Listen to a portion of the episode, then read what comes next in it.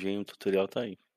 Salve, salve galera, Coras em Debate no ar. Como é que vocês estão? Final de semana chegando aí, um pós-feriado e o Brasil já está levando fumo que eu olhei aqui nos bastidores, hein?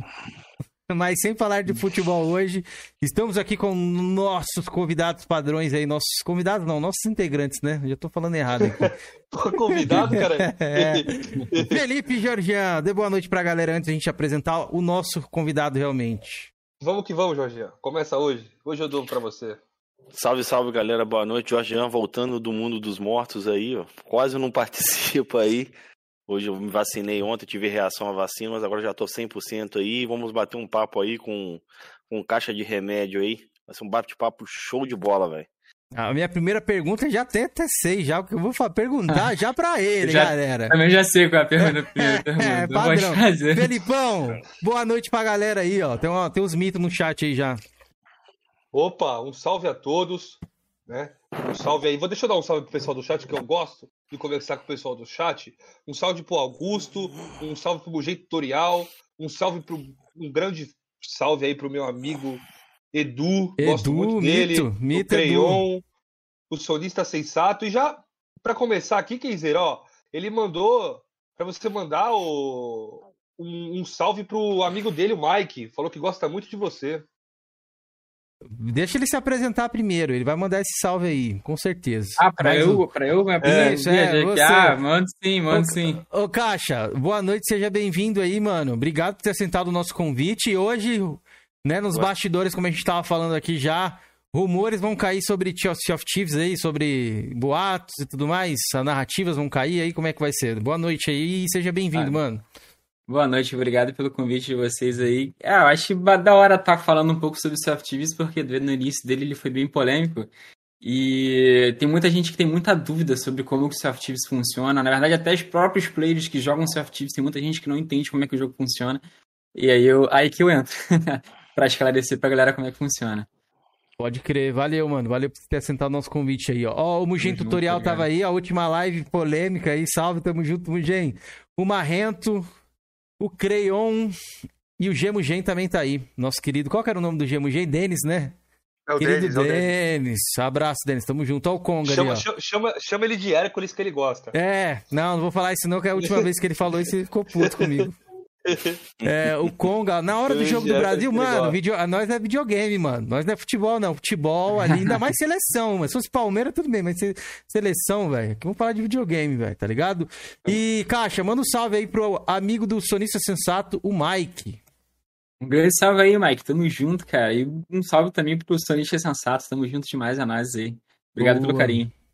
A primeira pergunta, como eu tinha dito, não, não pode ser outra. Por que É, caixa caixa de remédio, cara? Eu fiquei Meu. intrigado demais com esse nome. Até no nosso grupo, falou, pô, o nome do cara é caixa de remédio, velho. caixa de remédio. Essa pergunta Ah, todo não, mundo me faz, assim, e porque, por conta de todo mundo me fazer, eu até gravei um vídeo no meu canal que explica por que caixa de remédio e por que, que eu chamo meus inscritos de jovens. É, caixa de remédio não tem um motivo assim, tipo assim, tão lúdico quanto tão mágico. Eu tava fazendo um personagem para um jogo de MMORPG. E sabe esses jogos de MMORPG que você não pode botar outro nome de, outro de outra pessoa que já tem o nome que você coloca? Pode tipo, crer. você não pode ter o mesmo nome de outro, ca- de outro- de outro personagem. E aí eu tava escolhendo aqueles nomes que, galera, eu era bem novo, então eu escolhi aquele nome que a gente sempre põe, é Ghost, Thunder, Fire, não sei o que, Wild, não sei o que, esses nomes em inglês que a gente acha da hora. E nenhum tinha, eu sou péssimo pra escolher nome. E aí todo, quer dizer, nenhum, nenhum estava disponível. E aí botando vários nomes, vários nomes, vários nomes e nenhum conseguia. Daí a televisão tava ligada na hora. E aí o cara fazendo uma entrevista lá, ele foi falando não sei o que, não sei o que, caixa de remédio. Eu falei, pô, caixa de remédio. Aí eu coloquei. Daí não tinha. Aí eu pensei assim, cara, caixa, eu sou péssimo com nome, caixa de remédio não tem. Então acho que esse nome vai ser difícil de ter em qualquer outro tipo de jogo. Então todo mundo que eu conheço e que sabe que minha gamer tag vai ser caixa de remédio, se tiver dúvida se eu jogo ou não algum jogo, só botar caixa de remédio. Se tiver, porque sou eu, porque não é um nome muito comum. E aí depois disso eu só usei o nome caixa de remédio. Isso foi antes do Xbox 360. Aí quando, minha, quando eu comprei o Xbox 360, minha gamer tag foi caixa de remédio e ficou há anos aí. Aí eu nunca mais mudei a gamer tag. E aí o nome Pô. do canal é porque o nome da minha gamer tag é caixa de remédio. Loucura, hein, mano? Loucura demais, mas é, faz total sentido isso, velho. Ninguém aposta que não, a gente não vai achar outro caixa É. de remédio nem tão cedo, viu? Foi geralmente por ser difícil ter, né? Como é difícil Cara, ter esse nome, eu escolhi. Eu fiquei curioso, que jogo seria esse que você jogava de RPG, na- de MMO na época aí, você lembra? Cara, eu vou ser sincero, isso tem tanto tempo que É. deve ter sido. Eu, eu, eu não lembro qual foi o jogo, não. Eu não lembro se foi o modo online do Diablo 2, alguma coisa assim. Cara, aí tempo mesmo, Deve velho. ter sido isso, o modo online do Diablo 2. Assim, antes de lançar o Diablo 3, no modo online do Diablo 3, eu- algum- do Diablo 2, eu fui criar e aí não conseguia contranome, mas deve ter sido isso aí. Algum Entendi. jogo dele. Mas. Cara, eu fiquei curioso. Quando você Deixa eu mandar um salve aqui 360... pro Sold, mano. Sold tá sempre aí com a gente. Sold, tamo junto, mano. É nóis. Salve aí, Soul. Quando você pegou seu 360, por que, que você escolheu o 360 na época, mano? Bom, eu tava. Na época que eu, eu. Eu sempre gostei de videogame. Sempre curti videogame e eu fui passando de geração em geração até na época dos jogos de CD chegar no PlayStation 1. Daí a, a geração PlayStation 2 e PlayStation 3 eu não tive. Daí por conta de trabalho, por conta de família, essas coisas todas. Daí quando eu tive a oportunidade de comprar um, Playsta um, um PlayStation 3 que eu queria na época, eu trabalhava muito, então eu tive que comprar um portátil. Eu comprei um 3DS e ficava jogando no ônibus, ia trabalhar jogando e voltava para trabalhar. Daí, quando surgiu a oportunidade de eu comprar um console, o meu irmão também não tinha console e a gente meio que comprou junto. Ele comprou um para ele e foi por causa do Kinect. A gente olhou o Kinect num comercial, achou, caraca, que da hora, você fica ali dançando ali na frente, ele capta os movimentos. Aí eu, eu ele comprou ele comprou o dele, eu joguei lá com ele, achei super da hora e comprei um pra mim também. Então a ideia era, como a gente sabia que dava pra jogar online e ele comprou, eu comprei por causa dele. Eu comprei pra jogar com Hum. ele, pra gente jogar junto. Entendi. E qual foram os primeiros jogos ali que você jogou no 360 ali? Você Foi? Mortal Kombat 9, se não me engano. É, Call of Duty, o Ghost, que eu adorava Call of Duty época, né, Felipe, Ghost, jogo. o meu irmão também adorava, a gente jogava Call muito. of Duty Ghost era foda. É muito maneiro. É o, o engraçado, eu não, não- eu não tive contato com outros, Call of- é, outros jogos da franquia do Call of Duty. Foi o que eu mais tive contato, que eu mais joguei foi o Ghost. E eu, eu e meu irmão a gente adorava aquele jogo. E jogava, ficava um mó tempão jogando junto. É, e aí É teve um dos outros. mais odiados aí pela comunidade, é o Ghost. Falar É, eu você, sei, eu sei, eu É sei. mais é, moderno. ele desce amargo, assim. É, eu sei, eu É, sei. você Da, joga- da e comunidade depois você assim, joga o eu acho BO2, né, velho? Mas vai jogar o Não, Ghost, BO1, porra. é. Já o BO1 já é foda pra caralho. Eu sei, pois eu comecei pelo 2. Eu cheguei a jogar o MW2 ali, dei uma pincelada no 1 ali, mas joguei mais foi o Black Ops 2 mesmo. Gostava muito, velho, do Black Ops 2. Também é bom. Aí eu, tive, aí eu tive contato com Gears também, com Gears of War, tive contato com Halo, a primeira vez que também tive contato com Halo, adorei o jogo, e aí foi indo. Foi um caminho. É, Foi em que ano mais ou menos isso? Você lembra? Você pegou Xbox, começou a jogar? Não lembro. Eu lembro que eu comecei. a- Deve ter sido ali por volta 2013, de 2014? 2000. Acho que sim, por. de- Eu, eu acho que sim, deve ter sido isso. Devido ao local. Eu tô lembra- tentando lembrar de qual empresa que eu trabalhava, porque eu não conseguia jogar porque eu trabalhava nessa Eu empresa. também lembro por Deve ter conta sido disso. isso. De 2012, épocas. 2013, por aí. Deve ter 2013, sido por aí. 2013, 2014, que o Ghost é de 5 de novembro de 2013. Ele saiu no finalzinho do ano ali de 2013. Pode Deve ser ter sido- 2014, é. Deve ter sido por aí, ali, 2013, 2014. Aí fui jogando, fui curtindo, fui comprando jo- jogos, a gente foi. E aí tem lance do. O, daquele. Do With Gold, né? Que vinha jogos pra você jogar, e aí. Foi que foi.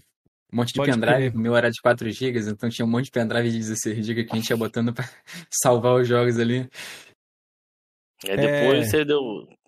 Pode depois falar, você deu o Gil. salto pro Xbox, né? O ano, no caso. Então, engraçado. não. Quando Não eu comecei. Não, eu tenho One, mas eu não Ah, tá. pulei do 360 pro One. E isso é a primeira, a primeira vez que o pessoal me pergunta. Quando eu tava nessa época do Xbox 360, teve a, a época de eu migrar.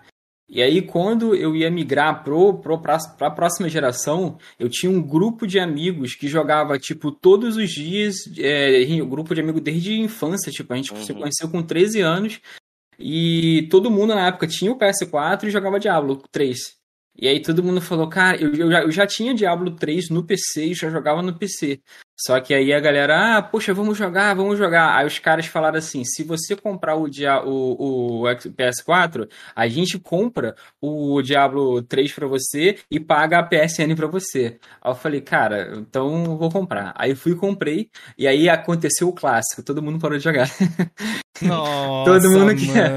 É, mas pelo menos eu tinha lá o. Ficaram um tempo jogando, alguns, alguns meses depois todo mundo saiu. Aí eu fiquei só um, um ano com o PS4, eu ainda tenho um PS4, e aí foi o tempo de eu ficar um ano pagando o PS4, terminei de pagar e comprei o Xbox One. Aí, filho, eu me encontrei de uma maneira, assim, acho que o meu, assim, que, o Xbox que mais marcou Pra mim foi o Xbox One, mais do que o 360. Boa, a gente Eu vai conheci falar aí. muita gente jogando, eu conheci muita gente. Eu nunca tinha. Eu jogava no Xbox 360 com meu irmão. Só que no Xbox One, nossa, foi quando eu comecei a, a conhecer a galera e comecei a jogar e foi muito da hora. A gente vai falar bastante disso aí, vou querer saber bastante coisa. Mas antes, vamos na clássica lá, porque agora eu tô curioso. Você falou que sempre Aham. gostou de videogame. A gente vai mandar gostei. a clássica aqui, que é do Georgian. Essa pergunta é, é- é patenteada aí. Manda aí, Georgian, Ó. a clássica aí pra gente saber. Eu tô, tô curioso, da onde que ele veio, velho. Então, a clássica, ô Renato, porque a gente sempre pergunta os convidados aqui qual foi o primeiro videogame que o cara teve, até subindo, até chegar no console atual. Eu sei que você já passou pelo PS1, mas qual foi o seu primeiro ali? Qual que é a tatuagem? Tá muito pequena aqui pra mim saber. Joystick do Atari. Ah, agora eu vi, agora eu vi. Aí, ó, eu fui ver, travei a câmera aqui. Aí O voltou. primeiro, voltou. console, que- o primeiro console que eu joguei foi o Atari. O primeiro jo- console que eu joguei, só que eu joguei o Atari assim na casa dos outros, sabe? Tipo, era molecada tudo aqui na rua e jogava, e todo mundo curtia videogame, e eu jogava na casa dos caras. E aí lá teve, poxa, quero um videogame. Aí meu pai viu esse interesse em querer o videogame. O primeiro console que ele comprou foi o Top Game. Não sei se vocês conhecem esse de console. Ele era uma réplica do Nintendinho feita pela Gradiente, se não me engano. Top Game, o nome? Top Game, lembro isso. Não sei se aqui. vocês lembram, era top. Os que eram dessa época era o Top Game, o Dynavision e o Phantom e o Turbo Game. Eles todos eram com réplicas do Nintendinho pirateadas pelas indústrias brasileiras. A Tectoy Ah, fez, a é. Gradiente, a Panasonic, eu acho que era da Panasonic, se não me engano, o Top Game. Ele era a réplica do Nintendinho, só que feito pela Panasonic. E aí, Mo- depois. Mostrando pra do galera Top- aí na tela aí, ó, pra galera não ficar em dúvida, é esse aqui, galera, ó, É o Top Top, Game. Game. Olha. o, o Nintendinho, ele tinha uma, um cartucho que era americano e o cartucho japonês. E o Top Game ele tinha um chaveamento que ele usava os dois tipos de cartucho no próprio console. Então dava pra jogar tanto com o cartucho. Dava pra jogar tanto cartucho. E tá mutado, eu não tô conseguindo ouvir você. Não, não estamos falando nada. Não, o, o do meio o Ó, o Georgian. Jorgian. Jorgian tava mutado quando ele Tá falou. mutado, Jorge? Ih, travou lá. Já macucou, o senhor Georgian já está macucado. A- o macuco pegou. Agora foi, voltou, agora foi. voltou, voltou, voltou. Gavão.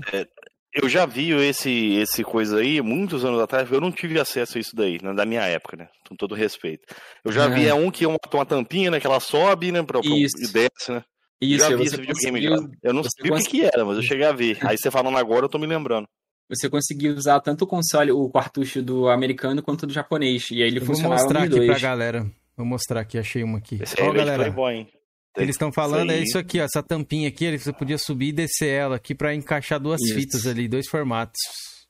Apesar que É. tinha um Dynavision também, que tinha acho que duas entradas também, se eu não estiver enganado. Tinha, é dessa, dessa época, os que foram pirateados pela, pela indústria brasileira foi o Dynavision, Aqui, o Top Game e o Phantom. E, Se não me engano, o Turbo Game também. Eles eram réplicas do Nintendinho, só que feita pela indústria brasileira, pra ficar mais barato.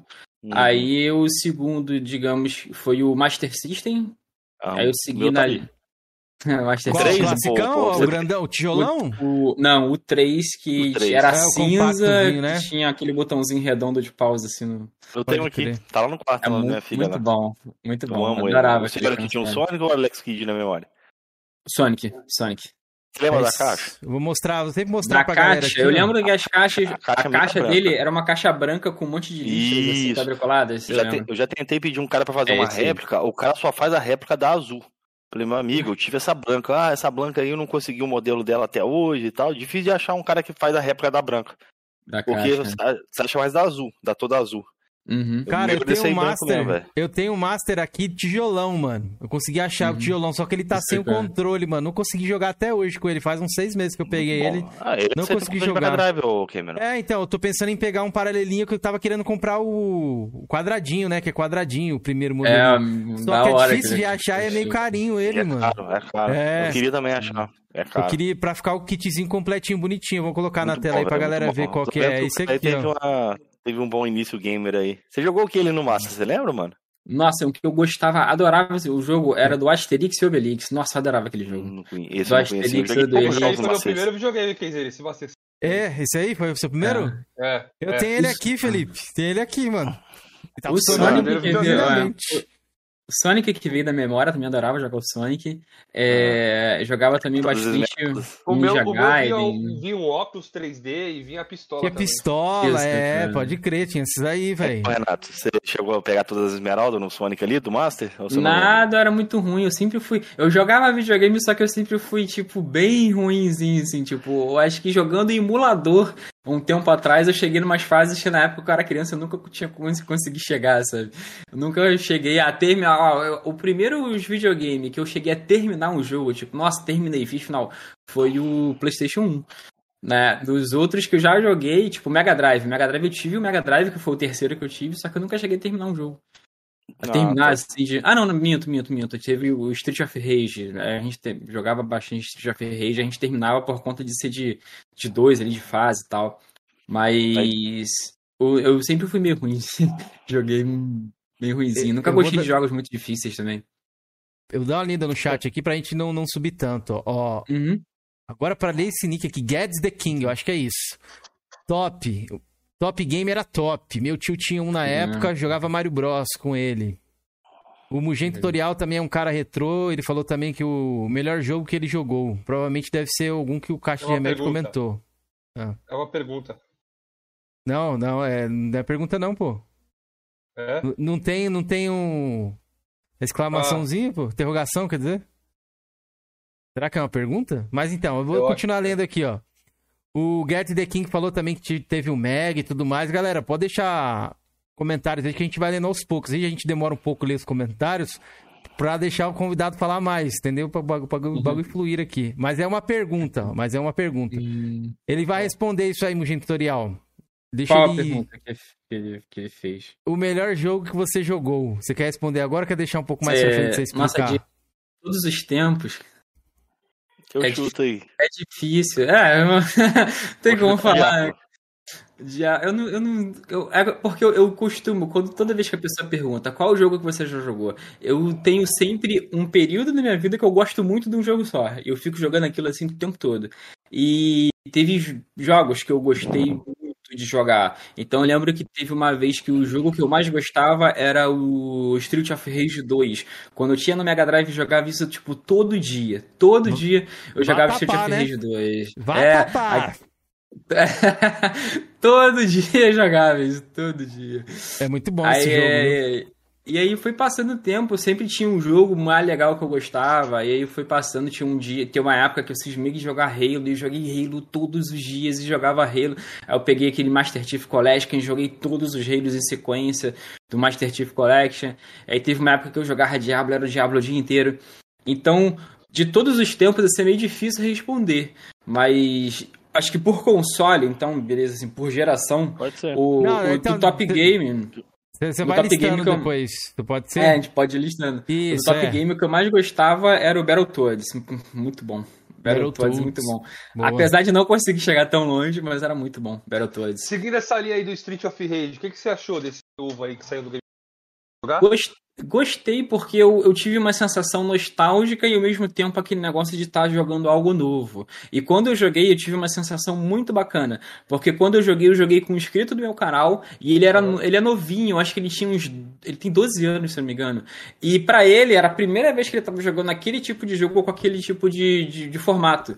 E eu já jogava o Street of Rage desde o 2 ali, eu sempre joguei. Então às vezes ele ficava, caramba, como é que, pô, tu sabe todos os, os movimentos, parece que você sabe o que, que o personagem personagem vai fazer. Eu falei, ah, eu jogava isso todo dia, cara, quando era criança. E, e você tem aquela sensação nostálgica de estar tá jogando o, o jogo é, que você conhece e ao mesmo tempo o que, que vai vir agora, o que, que vai ser. E aí você descobre os easter eggs que você joga nas fases antigas. Foi sensacional. Achei muito bacana, muito bacana. Maneiro o choque, né, velho? De, é... de geração, né? Pra essa molecada nova aí. Maneiro, é, é muito diferente, é muito bacana. diferente.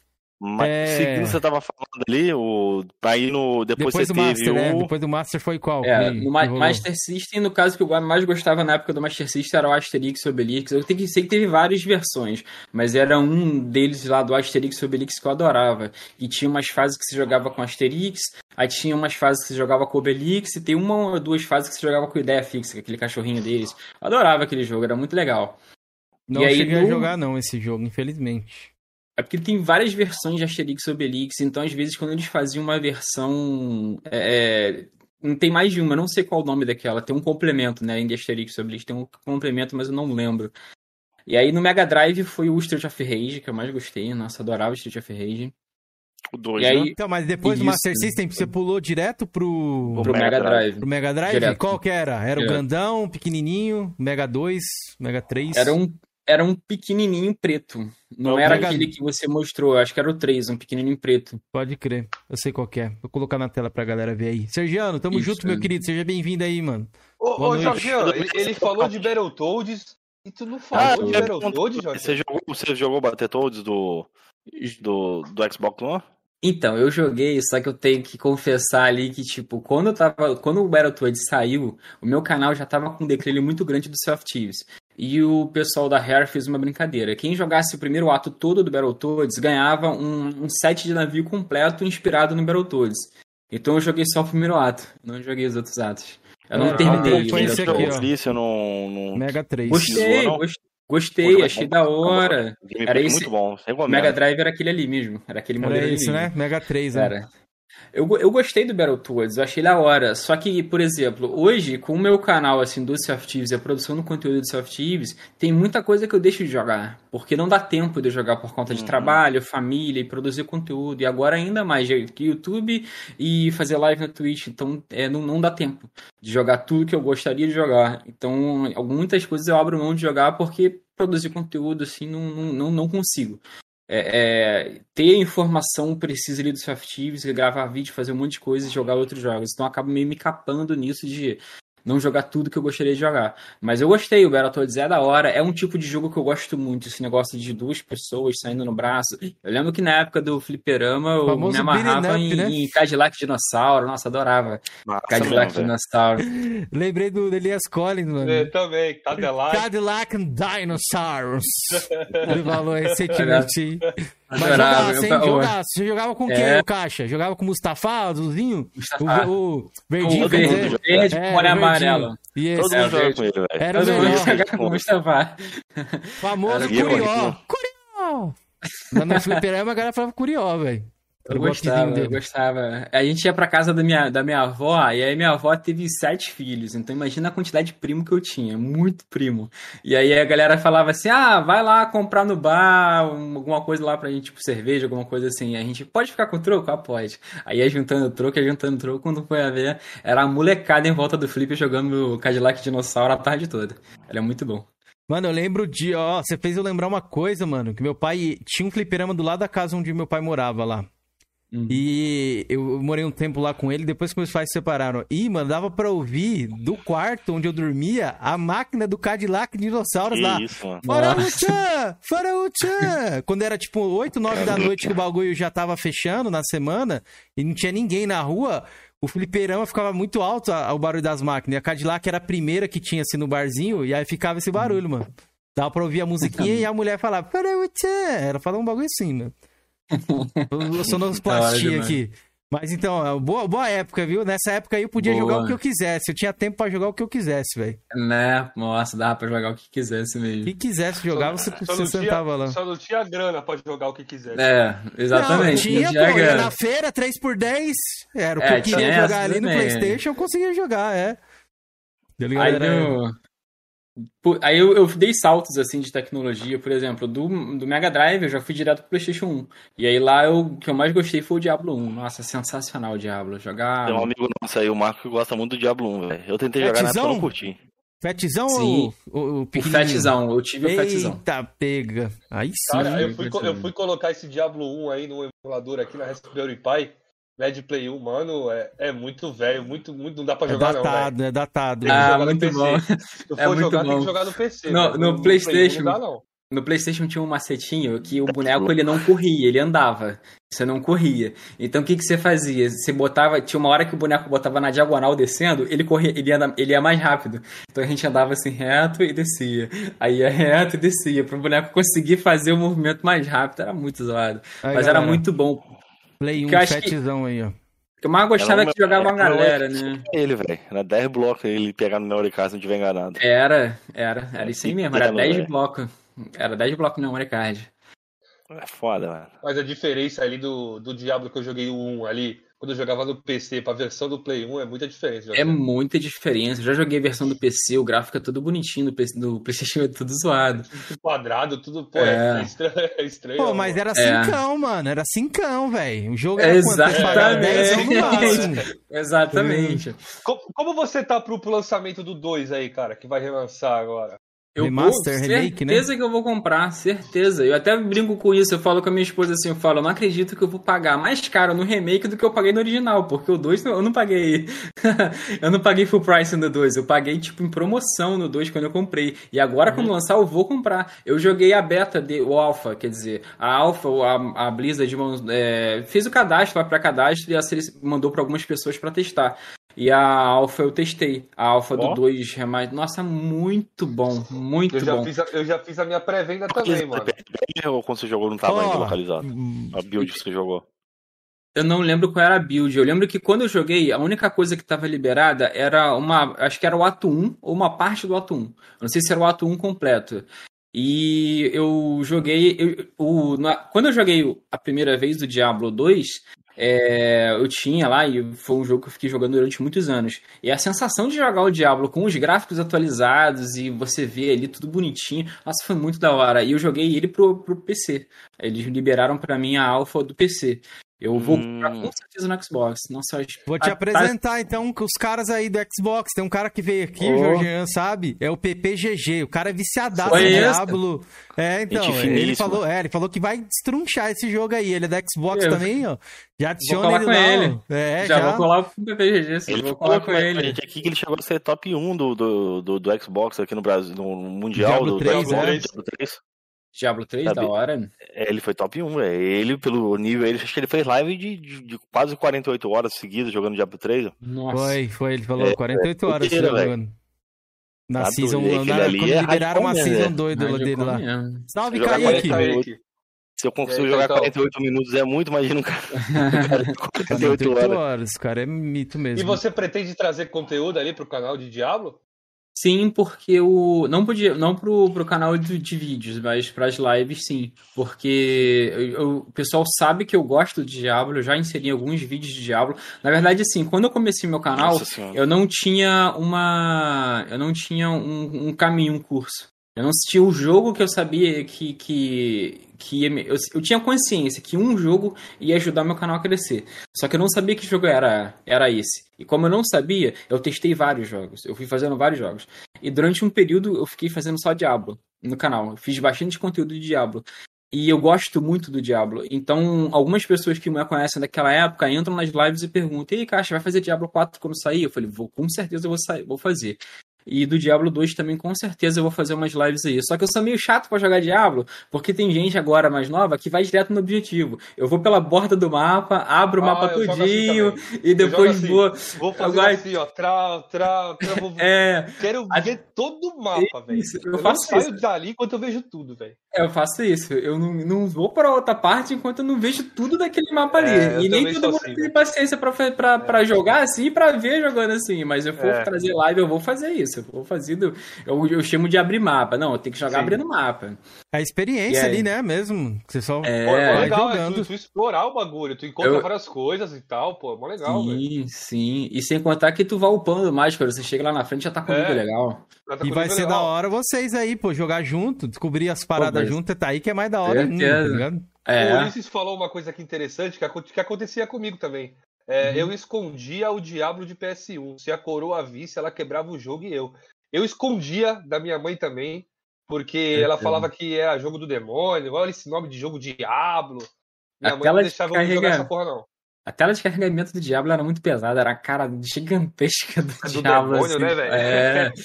é. Aconteceu isso comigo Meu, também, é, meu pai não crer, velho. curtia, não. Meu pai não curtia, não. Eu desligava a televisão na hora que tava ligando.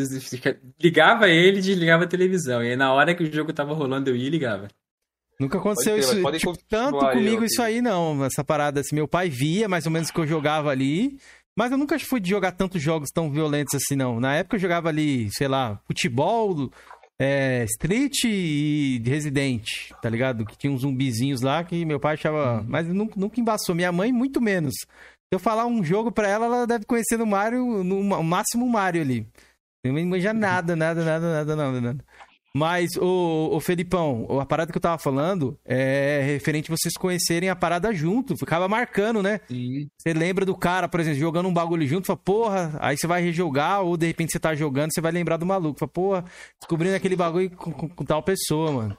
É foda. Sim, sim. O legal desse Diablo 2 é que eu joguei o 1 e joguei o 3. Eu nunca joguei o 2, mano. Entendeu? Ah, vai ser Então, um prato eu, cheio, eu, né? vou eu, vou, eu vou conhecer o jogo assim, vai ser minha primeira vez jogando o jogo, então eu tô muito ansioso, uhum. cara. Eu acho que pra você vai ser da hora, porque quando a quem veio do Diablo 1 e acontecer. é, Quem, que, quem começou no Diablo 3, o Diablo 3 ele foi um que foi com. Pela comunidade do Diablo, foi conhecido como muito fácil. Ele é um que tem muita facilidade. No Diablo 1 você nem corria. No Diablo 2 que eles inseriram a corrida, só que gastava estamina, e você tem que ficar usando um potinho de estamina. Então, a galera que, que pulou pro Diablo pro 3 é, vai sentir um pouco de, de- é, Não é dificuldade, mas sentir que algumas coisas que dificultam o jogo tornam um nível de é, um nível de dificuldade legal, assim, aquilo agradável. Vai ser que nem tudo é tão molezinho assim quanto aconteceu no 3. Você tem algumas dificuldades ali de você ter que voltar no teu corpo para pegar suas armas.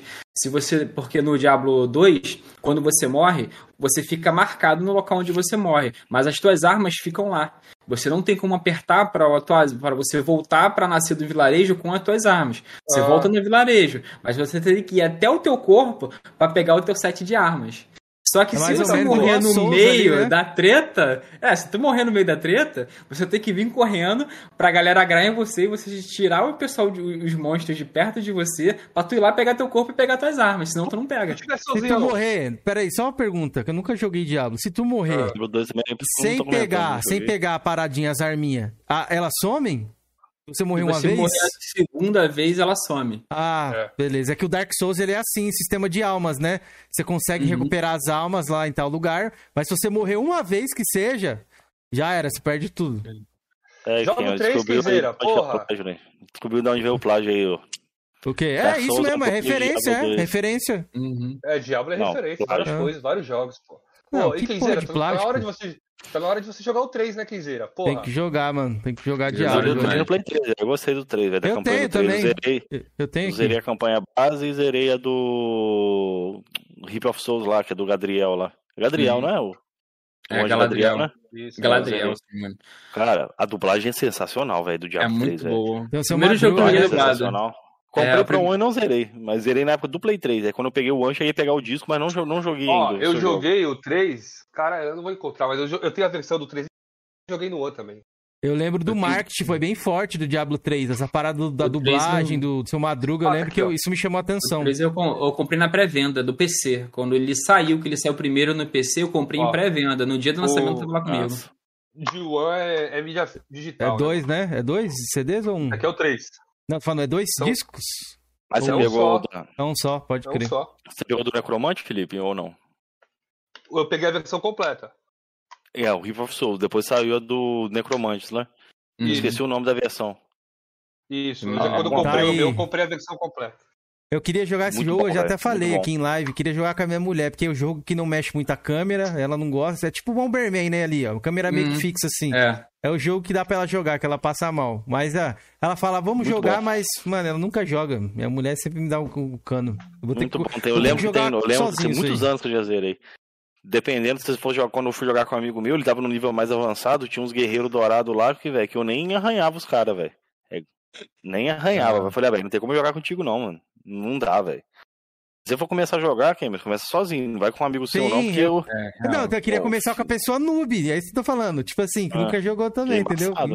É bom que você sobe nível rápido, entendeu? Que você vai estar lutando com o inimigo mais rápido. Mas, porém, você vai pegar uns caras lá embaçado, velho. O cara vai ter que te carregar o jogo inteiro. Uhum. Ah, mas aí perde a graça. É igual é, o Monster Hunter, um amigo meu queria fazer esse esquema de ele ficar carregando. Falei, ó, não dá não, mano. Prefiro às vezes até jogar sozinho, senão eu acabo perdendo um pouco da experiência ali do jogo mesmo, né? Sim. Você acaba Cara, tendo que descobrir as agora eu paradas. quero, eu quero saber do nosso convidado. Mano, como começou esse teu amor pelo Sea of Thieves ali, cara? Eu brinco É com boa. isso de, eu brinco com isso de falar que não foi eu que escolhi o Softives, mas foi o Softives que me escolheu. Porque eu, como eu comentei, quando eu comecei a fazer o canal, eu sempre tive a consciência que um jogo ia fazer o meu canal crescer, ia ajudar o crescimento do meu canal. E eu tava fazendo testes e jogando vários jogos, vários jogos, vários jogos. E eu já tinha jogado o Diablo, só, o Diablo, já tinha jogado o Sea of Thieves. Só que eu fiz o ciclo que todo mundo faz no Sea of Thieves. Você começa a jogar o Sea of Thieves e depois de um tempo você começou no beta e aí você viu que o jogo não tinha muita coisa pra você fazer. Logo depois você parava porque a tua tripulação parou também e você acabava parando, abandonando o jogo. E lá depois, quando lançou a atualização que entrou as lorotas, que foi a atualização de 2019, eu voltei. Quando eu voltei, eu voltei por causa de uma amiga. Uma amiga virou, a gente jogava sempre junto, só que ela é de PC e eu sou de Xbox. E a gente sempre procurava jogos que dava pra jogar em cross-platform. Uhum. E daí ela falou, poxa, tem um jogo de pirata que é legal, que é FPS. Pô, eu acho que é bacana, é um tal do Thieves. Eu, pô, conheço of Thieves, vamos jogar. O Super pô, ela, poxa, tem agora umas campanhas, vai ter uma história pra gente fazer. Eu falei, vamos jogar. E quando eu comecei a jogar, meus primeiros dias de retorno do of Thieves foi pescar, aprender a pescar. E eu tive uma dificuldade de aprender a pescar. E a primeira moda, a primeira lorota que a gente chama, que é o modo campanha do of Thieves, a história do of Thieves, a gente demorou quatro horas para encontrar um navio, que era o naufrágio, que era a primeira parte do, do da lorota, digamos assim. A gente demorou umas quatro horas para encontrar esse navio. Eu falei, cara, teve muita gente que vai sentir dificuldade para encontrar isso, assim como a gente com, sentiu. E eu já tinha dois anos de canal. Eu falei, pô, vou fazer vídeo de Soft né? Aí Sim. fiz. E aí, quando eu fiz, a galera tava voltando pro Soft Thieves, a galera tava todo mundo voltando pro Soft Thieves, o vídeo bombou, os dois, tanto da pesca quanto o da, da lorota.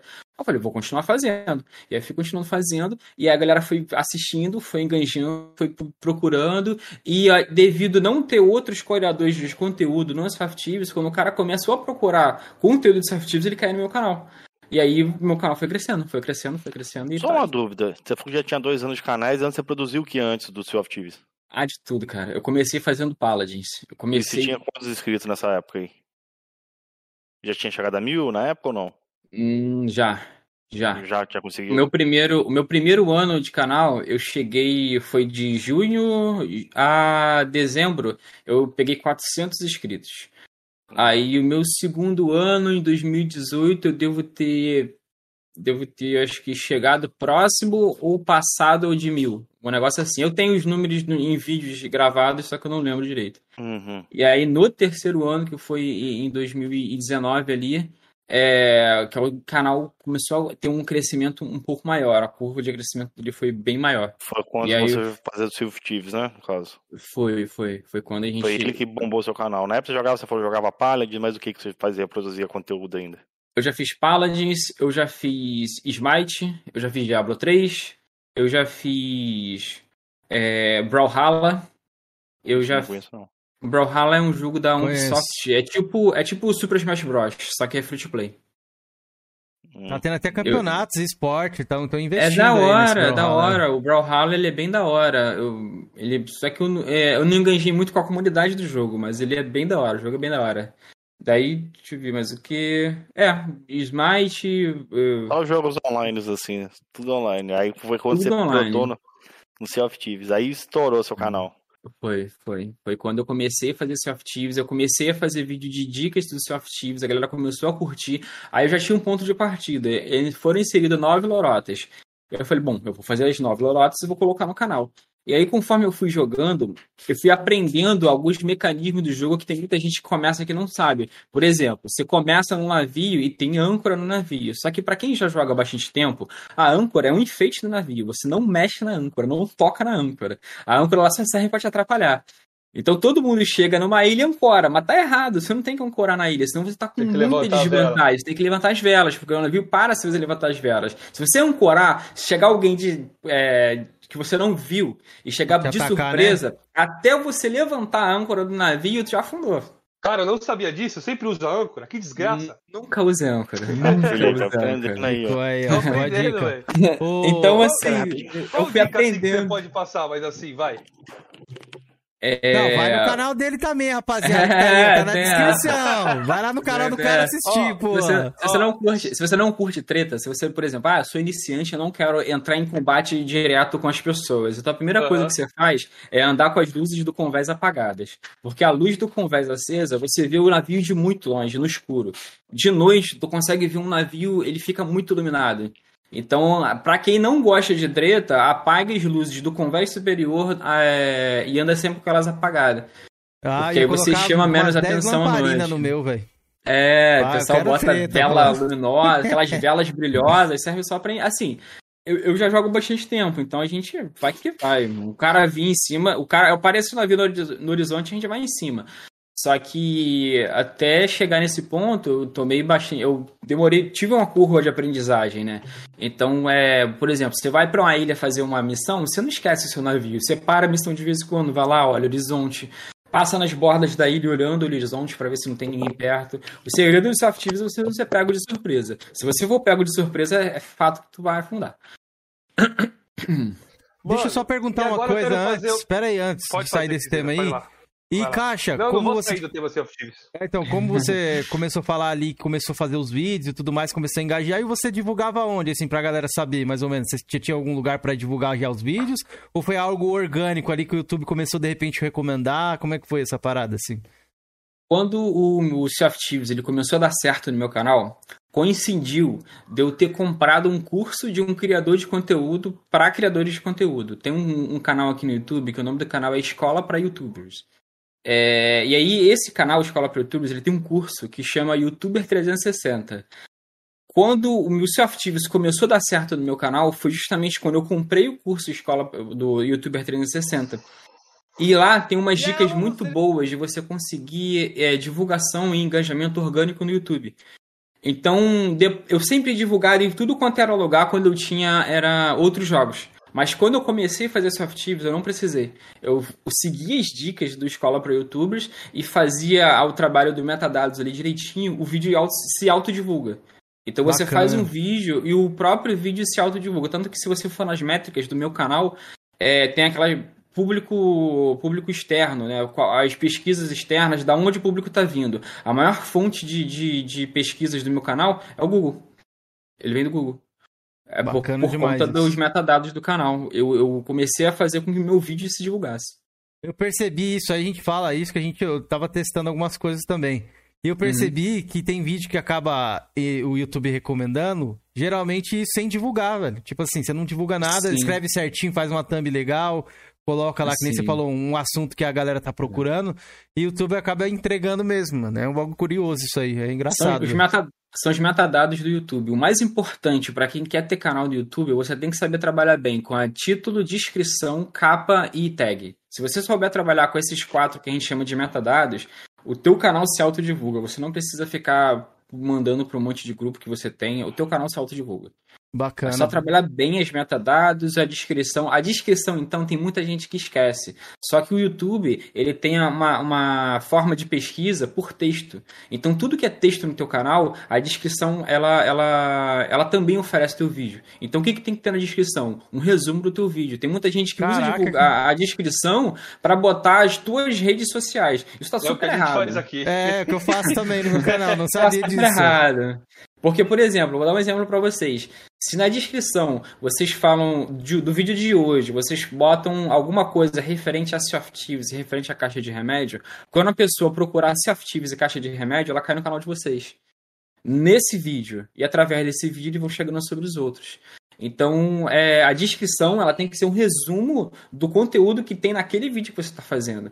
Então, o que o cara fala, o que está acontecendo, quais assuntos que são abordados, porque na hora que eu entro no Google e pro- pergunto, por exemplo, é, o início de Softives, e se você coloca aqui, olha, hoje a gente conversou com caixa de remédio, a gente conversou sobre vários assuntos, conversamos também sobre o início de Softives.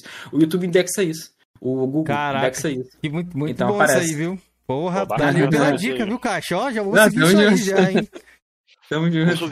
Eu quero, entrar, eu quero entrar no assunto, mas eu não queria entrar nesse assunto agora. Você faz parte ainda da, da academia Xbox, né? Não, eu não entrei na Academia Xbox. Tem três anos consecutivos que eu tento entrar.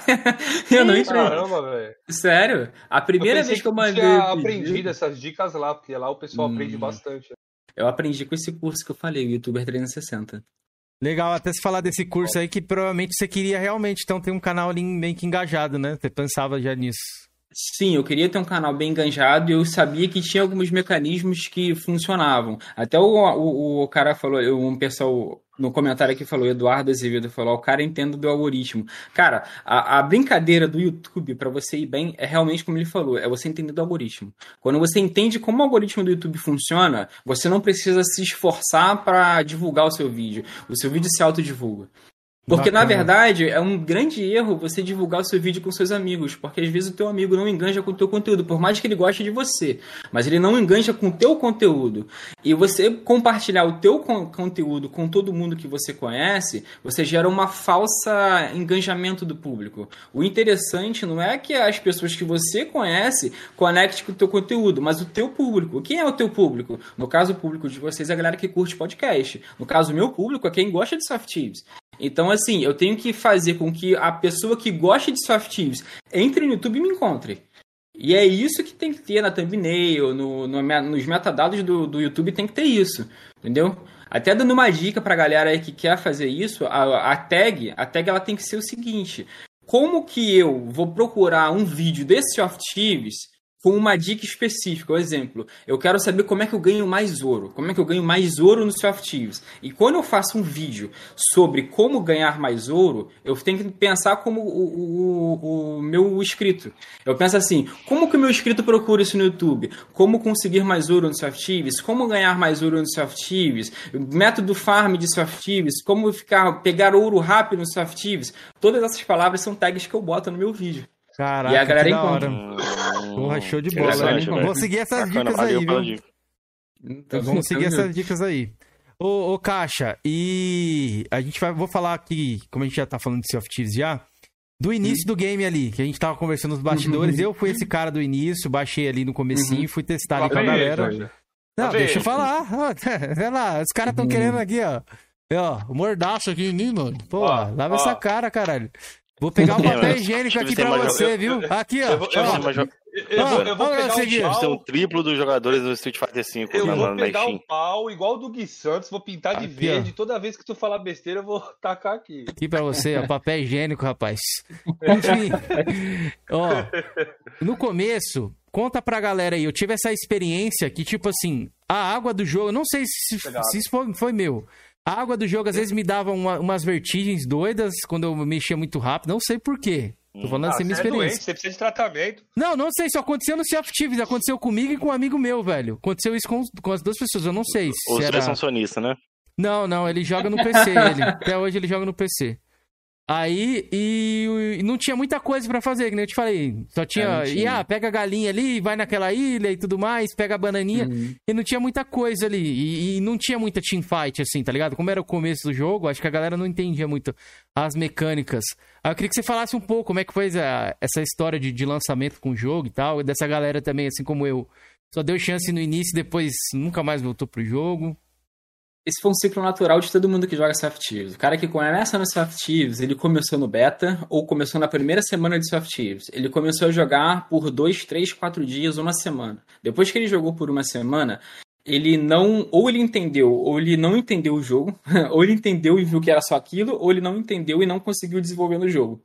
A tripulação dele parou de jogar, consequentemente ele parou de jogar. E por algum motivo, de alguma atualização nova, ele voltou pro jogo. Isso aconteceu com todo mundo que eu conheço de Soft Thieves, todo mundo. Tem uns cinco caras que eu não conheço que, começa, com- que já curtiam é, o estilo de vida pirata e eles continuaram. Então quem era muito fã de pirata, da temática pirata, da cultura pirata, continua. Quem teve o primeiro contato com a, com a- com a temática pirata no Sea of Thieves fez igual a mim, ou igual a você. Começou, jogou um pouquinho e parou. Porque realmente no início o Thieves só tinha. Ele só tinha três companhias de comércio e as missões eram as mesmas. Você cavava tesouro, você matava a caveira e você pegava a galinha. Era só isso. E aí foram uns detalhezinhos que foram acrescentados. Eu tenho um vídeo no beta gravado sobre isso que eu tava comentando. No vídeo do beta, eu comento assim: o Sea of Thieves tem muito mais coisas para apresentar, só que eles vão soltar isso com o tempo. A Rare vai soltar isso com o tempo. Na minha opinião, isso foi um grande erro da Rare no início do of Thieves e foi o que aconteceu. Ela já tinha algumas atualizações preparadas. Eu tenho um livro de arte do of Thieves, com o escopo de arte, com os concept art do of Thieves. No livro de arte do of Thieves, que foi lançado no lançamento do of Thieves, já tinha as artes das lorotas que iam acontecer um ano depois. Então já estava planejado. Lorotas? O que seria Lorotas? Lorota é o modo campanha do Soft Thieves. É, Ah, é onde você entra tinha. e faz a história, É, a campanha do jogo, né? Então, assim, é, já tinha o esboço da Lorota. Então já estava pronto. Só que eles foram soltando aos pouquinhos. Esse ato de, for, de ir soltando aos pouquinhos é, fez com que muitas pessoas deixassem de, de gostar de, de. foram deixando de jogar o jogo. E quem sobrou no Sea of Thieves, é, foi a comunidade do Sea of Thieves que sobrou, eles começaram a entrar muito em contato com essa galera perguntando o que, que você quer no jogo? O que, que você acha legal no jogo? O que, que você acha que tem que ter no jogo? Eles foram trabalhando em cima do gosto das pessoas que já estavam fazendo atualizações. E aí isso foi dando certo. E aí depois que Ó, lançaram as lorotas, o jogo bombou. E aí depois que o jogo bombou nas lorotas, eles fizeram um período de... acho que foi de julho a, a parte, ele, a- as primeiras lorotas foram em maio. Quando chegou em julho, eles começaram a lançar uma atualização por mês. Então a galera que tava jogando tinha muita coisa pra fazer. Todo mês tinha atualização nova, todo mês tinha conteúdo novo pra fazer. E aí Bacana. foi bombando, foi um negócio legal, e aí foi que o canal também começou a crescer. Pode crer, o Caixa, mas isso você acha, além do erro da, que você falou da Rare, você acha que isso passou também a visão de um, de um jogo capado ali no começo? Tipo assim, um jogo que não tava pronto? Nem você falou, Assim, já tava, já tinha coisa feita, só que a gente, público aqui, eu mesmo, não sabia disso aí não, que já tinha coisa feita ali. O que passou pra Exato. mim é que pareceu que foi um jogo inacabado ali, lançado às pressas, assim. eu, eu, eu posso ter parecido visionário, eu posso parecer visionário falando isso. Só que pra mim, pra mim, nunca pareceu um jogo capado. Sempre pareceu um jogo que eles estavam segurando o conteúdo. Hum. Agora, na verdade, não, eu, não, eu não considero assim, por exemplo, é uma grande é, brincadeira que tem no Soft Thieves, a cabeça do Kraken ou o corpo do Kraken. Só foi aparecer é, agora, esse ano, o corpo do Kraken. Nunca apareceu. Na minha opinião, não aparecia por causa da renderização de fazer o Kraken pegar o, o navio por baixo. E era muito processamento que ia ter que usar para fazer que isso acontecesse. E a gente também tem a alimentação do Xbox One, que tipo, o Xbox One, a primeira versão, ele tem um limite de processamento que não vai conseguir renderizar tão rápido assim um bicho por baixo d'água puxando seu navio para baixo e outros players chegando. E tem algumas coisas que eu, que eu via, por exemplo, a gente fazia uns eventos onde todo mundo entrava no mesmo servidor. Tinham uns macetinhos que a gente faz para todo mundo cair junto. E eu via que quando todo mundo tava junto, o jogo começava a lagar. E eu fiquei pensando, poxa, é por isso que o jogo não consegue é, fazer algumas funções, porque eles estão preparando, estão descobrindo novas formas de otimização para depois disso conseguir lançar algumas atualizações que estavam sendo seguradas. Então eu sempre achei que o Soft Thieves foi um jogo que ele tinha muito potencial de crescimento e que tinha muita coisa segurada ali, guardada, para ir sendo soltado aos pouquinhos. Eu nunca tive essa impressão de, de, ser realmente um jogo capado, mas sim um jogo que tava, tem muita coisa a apresentar, mas vai soltar aos pouquinhos. Pode crer. E você acha que foi uma estratégia boa lançar dessa forma, que nem você falou assim, lançar tipo sem a campanha, sem nada, ou se na sua visão, se fosse você, você seguraria um pouco ali e lançaria de uma forma com mais conteúdo? Que que você, que, qual que seria a sua visão assim? Acho que a estratégia, foi boa, só que a estratégia de lançamento de atualizações ela teve um espaçamento muito longo. Eu achava que a estratégia foi boa de lançar alguma coisa e depois ir fazendo aos pouquinhos. Mas esse aos pouquinhos eu diminuiria o tempo. Porque ele foi lançado em março, a primeira atualização, se não me engano, foi em. acho que em julho, e a outra foi em novembro. As duas no primeiro ano de lançamento. Então teve um espaço muito grande que as pessoas realmente se interessaram pelo jogo. Pararam então. Jogar, né? É, e começaram a parar de jogar. Então eu acho, eu, e eu creio que a estratégia foi boa, foi uma um, foi legal pensar assim, mas demoraram muito para executar as atualizações. Eu, eu encurtaria o tempo de atualização. Bacana, Foi um dos bacana. problemas do, do Apex, né? Esses jogos assim que são online, Sim. o Apex eles, eles, precis, eles, precisam ser atualizados, sei lá, mensalmente. Vídeo Fortnite e Call of Duty é. aí, né? Sim, Os caras atualizam o bagulho toda hora, do jogo, se parar, né? é. Tem que atualizar, é. Hum. Pra grande... galera não perder o interesse, né? O grande problema do Soft Thieves é que ele é um jogo. Eu, eu sempre comento isso com meus inscritos, com as pessoas que vêm no canal e que vêm me conhecer. O Soft Thieves ele sofre porque ele é um jogo que. Ele é um gênero novo que nunca teve algo parecido com o Sea of Thieves e como ele é algo novo, diferente, eles, o pessoal da Rare está descobrindo aos poucos como que eles vão levar esse tipo de conteúdo e como que eles vão conseguir levar esse tipo de jogo para frente. Porque se você for parar para ver, não tem nenhum jogo aonde você tem uma, um modo campanha, em que você nesse modo campanha você faz a história do jogo, no meio da história do jogo você pode encontrar outras pessoas que podem te matar durante a história do jogo. E ainda assim, sendo um jogo online em que você tem um modo PVP, você tem uma luta ali dentro, você tem missões durante essa luta. É claro que tem GTA que eu nunca tive um contato muito grande com GTA. Porque eu acho que parece que tem isso, eu não, jogo GTA, então não sei direito ao certo. Mas o, o Sea of Thieves, tem dois vertentes do público. O pessoal que entra no Self-Tives para se matar e sente uma dificuldade de encontrar a quantidade de players que ele gostaria para se matar. E o pessoal que entra que não queria que ninguém estivesse ali com ele, ele ele queria estar sozinho, mas tem pessoas que vão matar ele. Então isso eles estão eles estão em um processo de equilibrar isso. Estão equilibrando o PVP com o PVE do Thieves. Isso é uma discussão assim do Thieves que está super em alta há dois anos, nos últimos dois anos, e não sai dos tops das discussões de Self Thieves dos últimos dois anos, e eles estão equilibrando. Eles já disseram que estão tentando equilibrar isso. Bacana, bacana, Caixa. Tem, tem, tem perguntas isso, tem perguntas no chat. Salve, de, Robson. De... Robson já tá hitiando ali. É, normal. O Eduardo Azevedo deixou uma pergunta aqui. Caixa, Tu acha que Sea of Thieves tem possibilidade de ter tanto sucesso futuramente quanto World of Warcraft teve no seu tempo? Dentro do tempo, sim, por conta da quantidade de players que ele tem em uma quantidade curta de tempo. O Sea of Thieves nós estamos caminhando para contas criadas, para 25 milhões de contas criadas. Então, é, ele foi comparado ali há pouco tempo com o Forza. Só que a diferença é o Forza Horizon 4. Só que a diferença é que o Forza ele já carrega uma bagagem gigantesca nas costas. E é mais pesado, né, graficamente. Né, Forzas, né, gráficos pesados. Então, se o Sea of Thieves, com 3 anos de lançamento, ele, ele lançou em 2018, né? O Sea of Thieves lançado em 2018, com a mesma quantidade de players que tem no parecida com o Forza, que já carrega uma, uma bagagem gigantesca, ele tem uma possibilidade muito grande de, de ter uma curva de crescimento, assim, de ser um jogo tão potencialmente grande quanto o, o World of Warcraft. Assim, vamos lá, né? Com, é, proporcionalmente. É gigante, é, né? jogo, proporcionalmente. O, o, o WoW é, é gigantesco. Proporcionalmente, eu creio que ele vai ter uma. Ele ainda tem muito, pra, muito a crescer. Muito Muita lenha pra queimar, né? Você fala. Muito, o Robson bastante. falou lá que pra mim o problema do Chef é que o jogo é ser uma bosta. Ô, Robson, mas você não jogou direito, né? Eu falei é. mesmo isso aqui, ó. Já falei que era mar de lixos. Eu falo. Quando eu falo o bagulho aqui, eu, eu assumo. Era mar de lixos, mas pretendo, quem sabe, dar uma, uma jogadinha aí pra ver, pra testar. Pelo menos ah, teve essa atualização agora do Jack Sparrow e tudo mais, né? Eu sou um fã de, de Piratas do Caribe, tem os DVD aqui e tudo. Mas, ó, antes de a gente prosseguir pra esse assunto, eu tenho duas perguntas que ficaram nesse tema aí.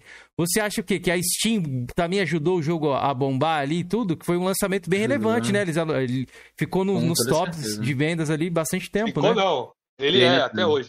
É, aí sim, aí quando o Tá of corrigindo o caseiro aí. Não, Como ele tá no se a top de vendas? lançou- Tá, É. há Top umas um? três semanas já.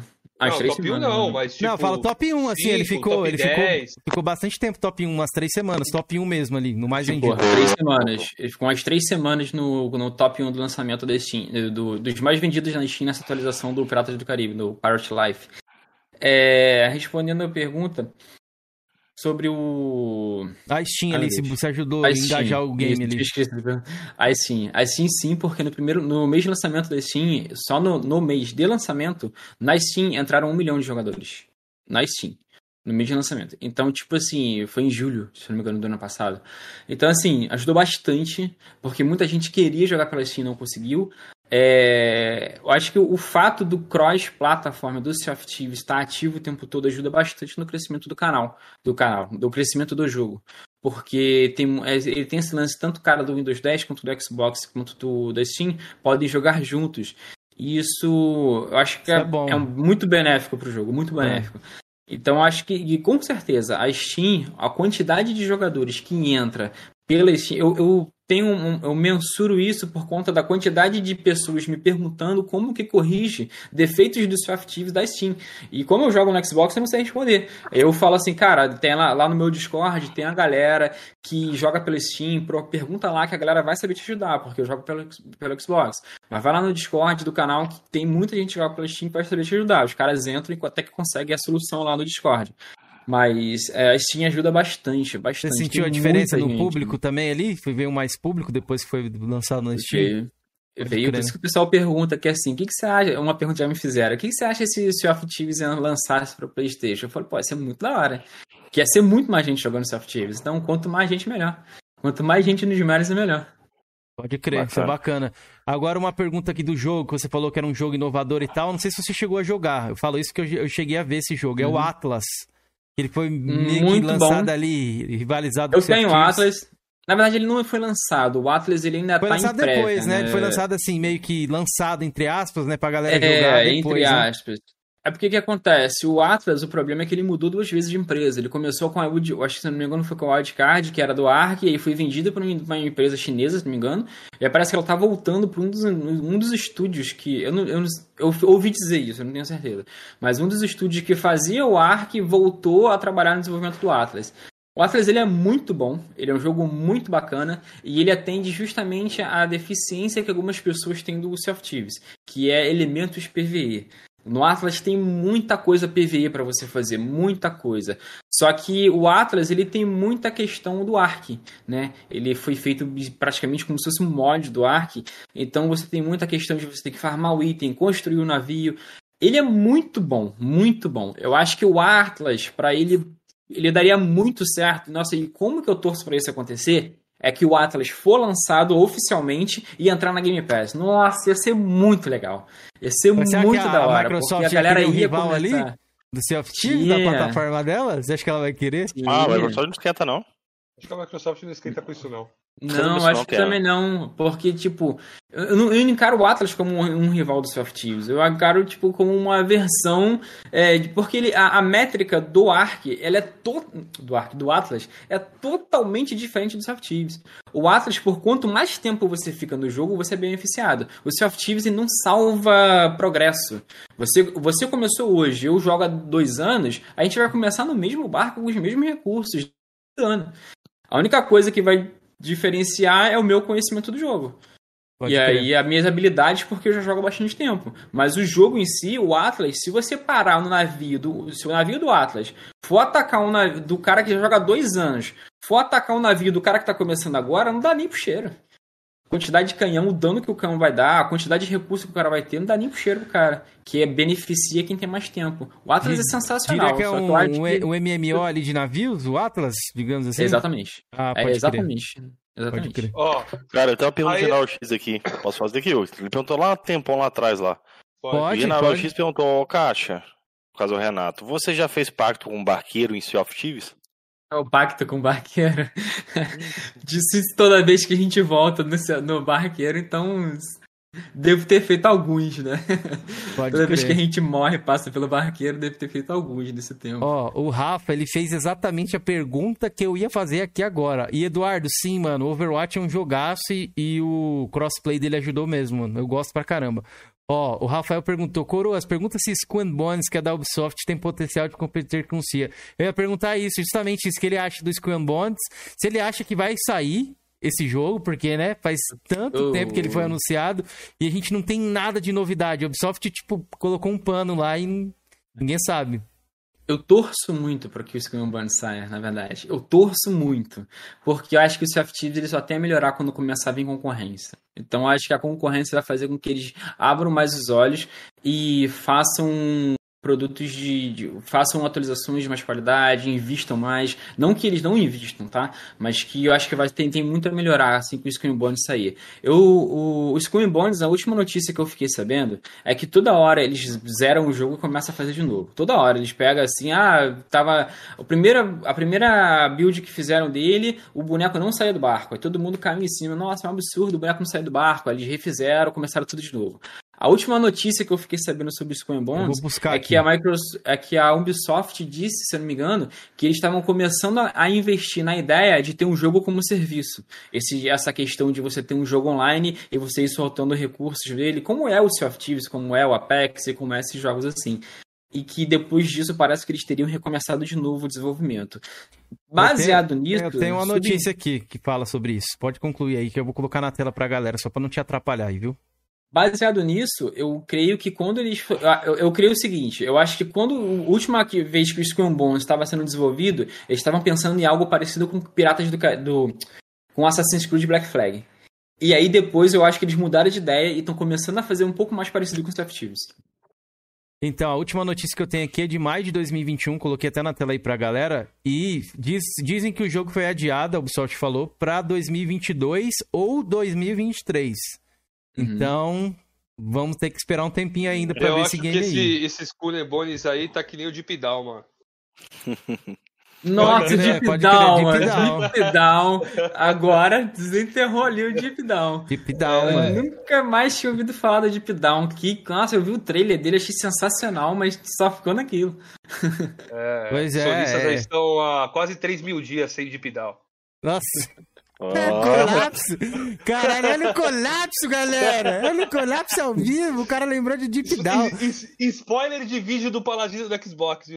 Eu Spoiler. até fiz no meu canal também isso aí de Deep Down, onde é que está, por onde foi, mas a Capcom cancelou depois, viu? Cancelou Ah, oficialmente também, que o jogo não vai sair. tempo. Mas ela segurou muito isso aí, ela renovou a IP e tudo mais. Eu não sei, a Capcom na- nessa época ela tava praticamente falida ali, viu? A Sony que bancou os- o Street 5 e sucessivamente Cara, eu tenho uma pergunta pra fazer pro Renato, velho. Fala aí. Ô, Renato, como você conseguiu a- assim, o reconhecimento da, da galera do Sea of Thieves ali? Fala da parte da, da empresa ali.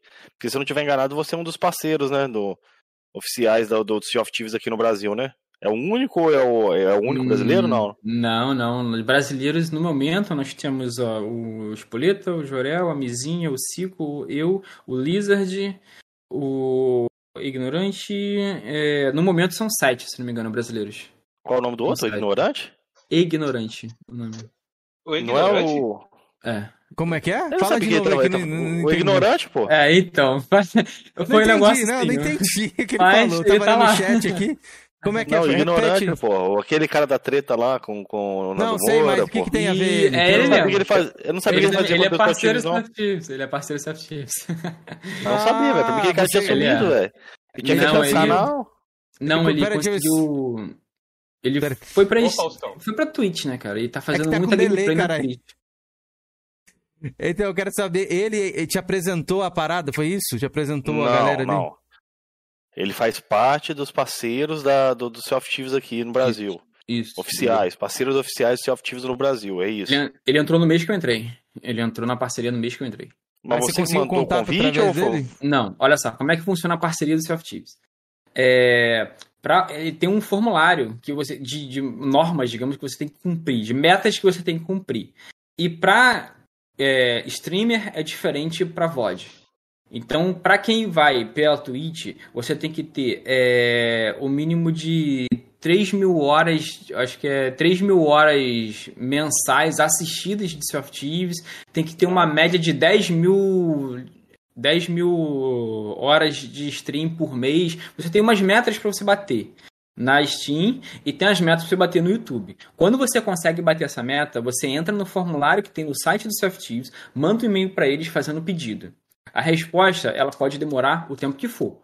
E aí, uma hora ali, eles vão ler a tua resposta e vão falar: olha, esse cara tem os números, estamos precisando de parceiros desse país, vamos chamar? Vamos. Aí ele te, aí ele te chama, mas porque você me mandou um pedido de acordo com um critério que eles pré-estabelecem. No YouTube, que foi o que eu entrei pelo YouTube, você tem que ter 20 mil inscritos, você tem que ter uma média de visualizações diárias desse Active de 3 mil visualizações diárias desse Actives. Caralho. E 20 mil inscritos, 3 mil e postagens constantes, né? O YouTube, digamos que o caminho mais difícil foi o caminho que eu entrei. Foi o mais, de, o mais improvável das pessoas entrarem foi o YouTube. E aí depois que eu entrei, aí, assim que eu entrei como parceiro do Soft tem pouquíssimo tempo que eu entrei, eu eh, já acho que tem um mês, é, eu, eu, fui fazer live e o público super abraçou a minha live e foi esse Por qual mês. Qual o benefício que você tem em ser parceiro? Os benefícios. Eu, eu tenho um, pode, entre aspas, um suporte VIP, por exemplo. Se acontece alguma coisa no jogo, eu reporto para eles e eles dão uma olhada naquilo mais rápido. É, eu tenho, eu faço parte do Discord, onde tem os criadores de Softives, então eu tenho um Olha, contato mano. direto com os criadores de Softives. Massa, eu, velho. toda vez no Softives tem uns eventos que tem no Softives e quem estiver, quem for parceiro Softives, estiver fazendo live nos dias do evento, a pessoa que entrar na minha live e assistiu por 20 minutos, ela ganha um item do Softives. Drop, né? E aí, isso, drops, os Twitch Drops, e eu ganho uma quantidade. Ele tem uma moeda paga, que a gente chama de Ancient Coins. E aí você ganha uma quantidade mensal de Ancient Coins pra gastar com os skins ali. Pra, tipo, lança um navio novo do Pérola Negra. Aí eu ganho uma quantidade de Ancient Coin pra comprar o navio de Pérola Negra e mostrar pra pegar, ó, galera, como é que é bonito o navio, coisa e tal. Pode crer. Pô, será que vai ter o Pérola Negra? Tem. O Já Pérola Negra tem. É. Tem. Caralho, que foda, E tem o outro também, o holandês voador, né? Tem os, tem os dois, É, né? O holandês voador, por enquanto, a gente não consegue comprar. Não sabe se no próximo mês a gente, ele vai vir como skin pra gente comprar. Mas a skin do Pérola já tem. Então, aqui eu lembro que o holandês, acho que foi mostrado no trailer, não foi? O holandês? Foi isso, só que o holandês ele vem como um O NPC, inimigo. o, é, o inimigo. Ele só Aham. é o inimigo. O Pérola Negra, é, você tem como comprar a skin do Pérola Negra pro seu navio. Ah, O que, que você achou dessa nova atualização aí do Piratas do Caribe? Antes de perguntar isso aí, Felipe, só queria comentar um negócio aqui, rapidinho, para não perder o raciocínio. É, galera, pra quem não sabe, a Microsoft ela fez um react da galera que cobriu o evento lá da Microsoft do Sea of Thieves. Verdade. Vocês viram? Viu, Felipe? Pô, lembrei disso agora, velho. Quem, quem tava lá? Adivinha quem tava lá, Felipe? No react vi, lá do Sea vi, of Thieves. eu curti lá no, no Twitter. Eu, eu fui no PV dele, eu falei, caralho, mano, você apareceu no react, você foi Foi. surpresa pra você ou você já sabia? Já sabia. É Porque é o seguinte. Não, eu não sabia que a Microsoft ia apostar. Eu sabia que o Sea of Thieves ia apostar. Mas que a Microsoft ia apostar, não. Ah, eu não sei se. É, Eternizou aí. eles, eles você e pediram. mais um, né? foi, Brasileiro, você fala. Foi a Mizinha. Salve, Davis Eu Lima. e a Salve, Mizinha. sensato. Eu e a Mizinha. Foram duas coisas, assim, completamente bizarras que aconteceram nesse React.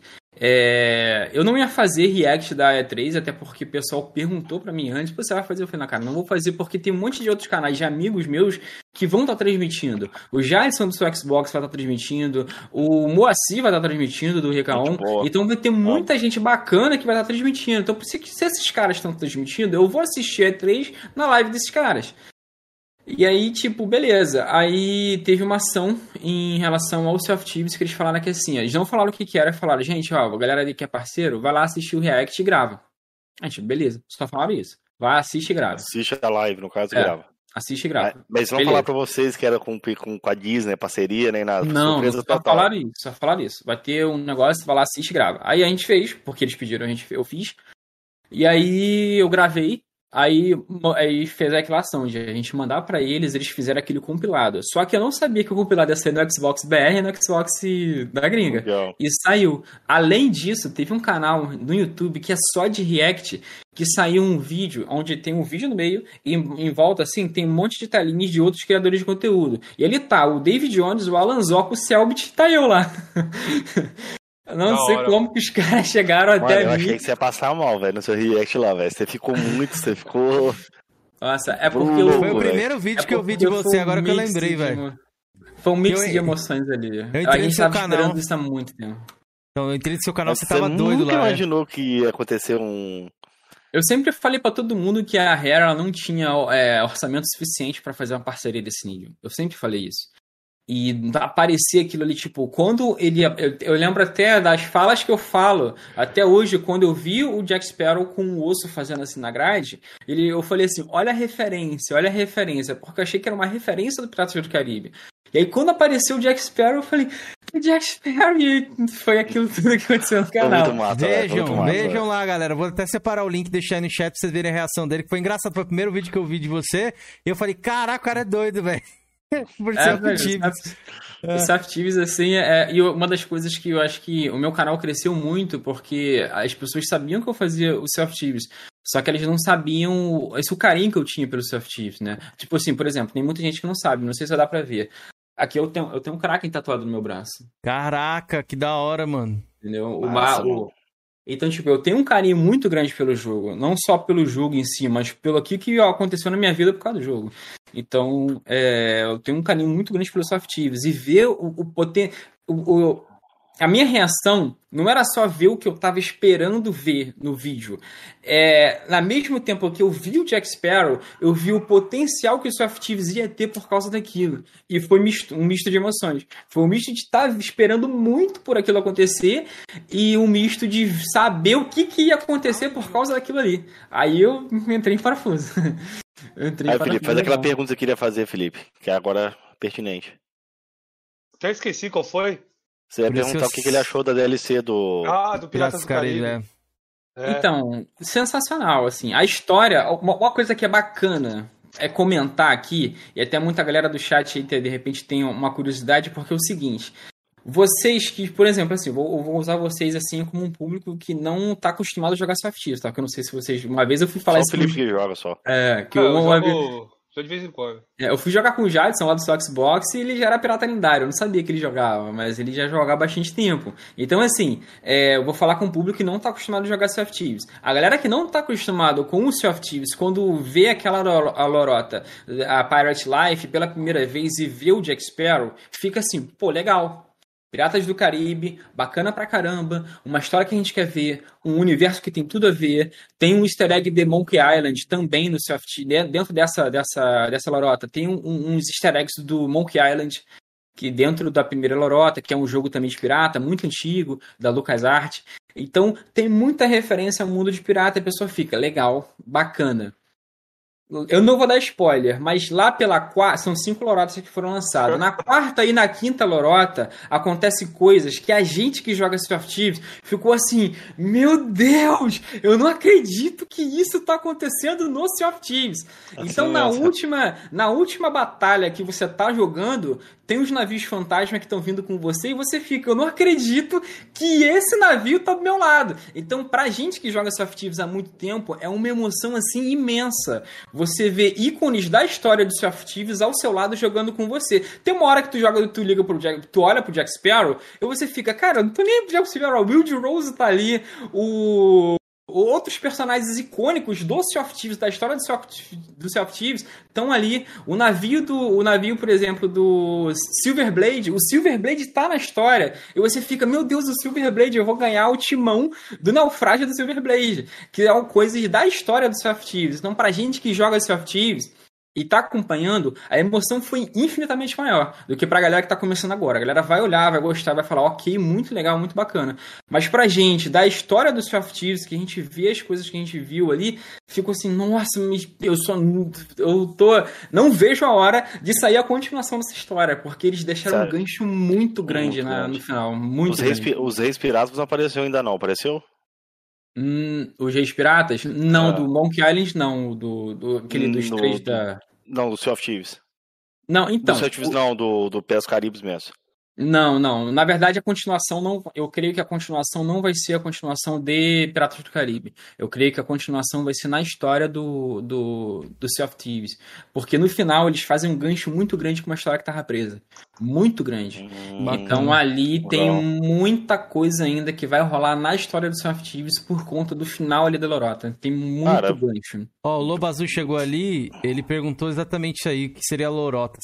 Você poderia falar, o, o Caixa, que Hum. seria quests ou campanhas em separados? São campanhas, campanhas mesmo. Show, As então lorotas são a, é a campanha parecido. do of Thieves.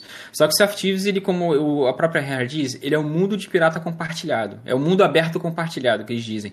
Então, além de... São campanhas onde você vai jogar a história do jogo, a história do of Thieves. Só que no meio da lore, da história do jogo, você está em mundo aberto. Então o cara pode vir te afundar. E vou dar um exemplo do que acontece. Para você continuar na sua campanha, primeiro ponto é você achar uma chave. E o segundo ponto é você achar um barril. Para o terceiro, você abrir esse barril, esse barril, baú. Você abrir esse baú, pegar esse artefato e levar para o NPC do jogo. Só que às vezes, no ato de você estar procurando o baú, alguém vem e afunda o teu navio. E tu perde a chave. Aí tem que começar de novo. Pode Hum. crer. Ó, uma curiosidade Ah, bacana aí, ó. Eu olhei aqui o perfil do Caixa de Remédio. Ele tem 55 dias, 17 horas e 51 minutos aí, que dá totalizando Tá. mil e, deixa eu ver, 1.337 horas. É muita coisa, velho. Então, Eu parabéns aí, um jogou, é, jogou. Eu, eu tô, digamos que eu, eu me considero voltando pro Soft Thieves agora, quando eu comecei a fazer a live, porque eu, eu jogava para obter os- as informações e os conteúdos para passar pra galera. Agora fazendo live eu tô jogando todo dia. E tô Então, jogando assim. Como diria o, o Capim lá da, da Xbox Mil Grau, você nem começou a jogar Sea of Thieves ainda. Exatamente, nem comecei. Tem muita mais coisa. Tem muita coisa. tem um, tem um. Vou dar um exemplo pra vocês. Tem um. Tem um. Um, nav- um canhão. Né? Vocês já, já, já jogaram Sea of Thieves por algum tempo, vocês sabem que tem um navio esqueleto. Aqueles Sim. navios esqueleto. Tem um canhão que você, para você liberar a compra desse canhão, você precisa derrotar 500 navios esqueleto. Afundar Caraca! 500 navios esqueleto. E isso é uma das. Tua meta. assim, Tem que é, jogar mesmo, hein? é, uma das metas que eu quero fazer, né? Eu devo estar Sim. perto agora já. Mas tem muitos outros objetivos bacanas pra vocês fazendo no jogo. Ó, eu queria fazer uma pergunta que eu fiz aqui antes de começar a live. Eu queria saber o seguinte: como você conseguiu? Pra quem não sabe, ele tem um canal focado em Sea of Thieves, né? Como você conseguiu chegar a quase 30 mil inscritos? Um jogo flopado, né? Segundo os sonistas aí, que é o Sea of Thieves. Então, é, toda, toda vez que eu. O meu canal, desde o início, eu montei o meu canal é, olhando, querendo aprender um jogo. Eu não sabia jogar aquele jogo. E aí eu fiquei com dúvida, fui no YouTube perguntar, porque todo mundo faz ficar com dúvida e vai no YouTube procurar. E eu falei, caramba, ninguém tá falando disso. Eu não encontrei a resposta que eu tava procurando. Então, quando eu descobrir, eu vou fazer um canal. E vou ensinar as pessoas que tinham essa dúvida que eu tinha.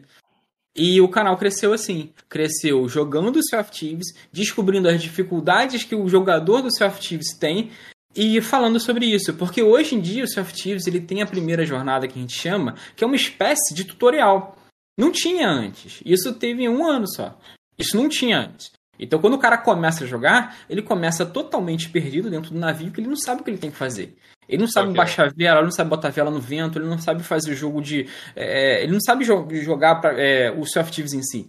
Então, a minha ideia foi ensinar a galera que está começando a jogar o jogo a entender como é que funciona o jogo. Sempre foi essa ideia, é ensinar a galera que está começando a co- como é que funciona.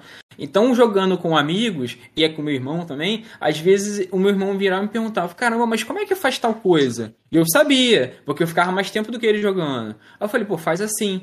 Só que eu ficava pensando: pô, se ele tem essa dúvida, com certeza outras pessoas também devem ter. Aí ia fazer um vídeo sobre aquilo, e dava certo. Pô, Toda uma- vez que eu. Pode, pode falar, Caixa. É, t- aí foi o- assim, o- toda vez que o- alguém tinha não alguma liga dúvida não, Caixa. O Faustão, é, o Faustão é assim. É que tem delay, tem delay. Os caras não sabem como é que funciona uma live stream quando você tá transmitindo. Tem um delayzinho aqui quando ele tá falando, às vezes ele para, aí eu tento falar, entendeu? Hum. Mas pode continuar, Caixa. Não era isso, era tipo assim, toda vez que a gente eu fazia um vídeo, era assim, era um vídeo pensando assim, eu acho que se uma pessoa que eu conheço tem essa dúvida, outras pessoas também podem ter. Aí ia fazer o vídeo, e aí dava certo. Pode É, crer, hoje em pode dia você não faz mais isso, não? Faz vídeo de, de dúvidas ou não? Faz. Ainda faz muito ainda? Muito. Por exemplo, semana passada teve dois vídeos aí de dicas que as pessoas. E, e tem muito vídeo que as pessoas me perguntam que são dicas muito simples de se fazer. E não dá um vídeo inteiro. Então, às vezes, eu pego um monte de dicas dessas assim, faço um dica, tipo, um compilado de 10 coisas que você precisa saber. E tem muito. Ô, Caixa, tem uma ideia pra te dar aí, hein? Eh, Dizem que. TikTok, essas paradas Instagram, aqueles shirts, né? Que acho que é videozinhos de até um minuto, que engaja bastante canais, mano. De repente, você lançar dicas bem Sim. pequenininhas assim, a galera pode curtir. Eu comecei a fazer um conteúdo parecido com este no Instagram. Só que o problema todo que tá dando agora é o tempo que eu tenho que dividir entre o meu trabalho, o YouTube e a Twitch. Só que aí eu comecei a entender que eu preciso de uma equipe. Eu comecei a montar uma equipe. E isso tá dando um diferencial muito grande no crescimento do meu canal. Você conseguiu já parceria na Twitch? Não, assim, eu mandei o pedido, eles ainda não responderam. Então eu tô nessa, tipo assim, os números eu já tenho.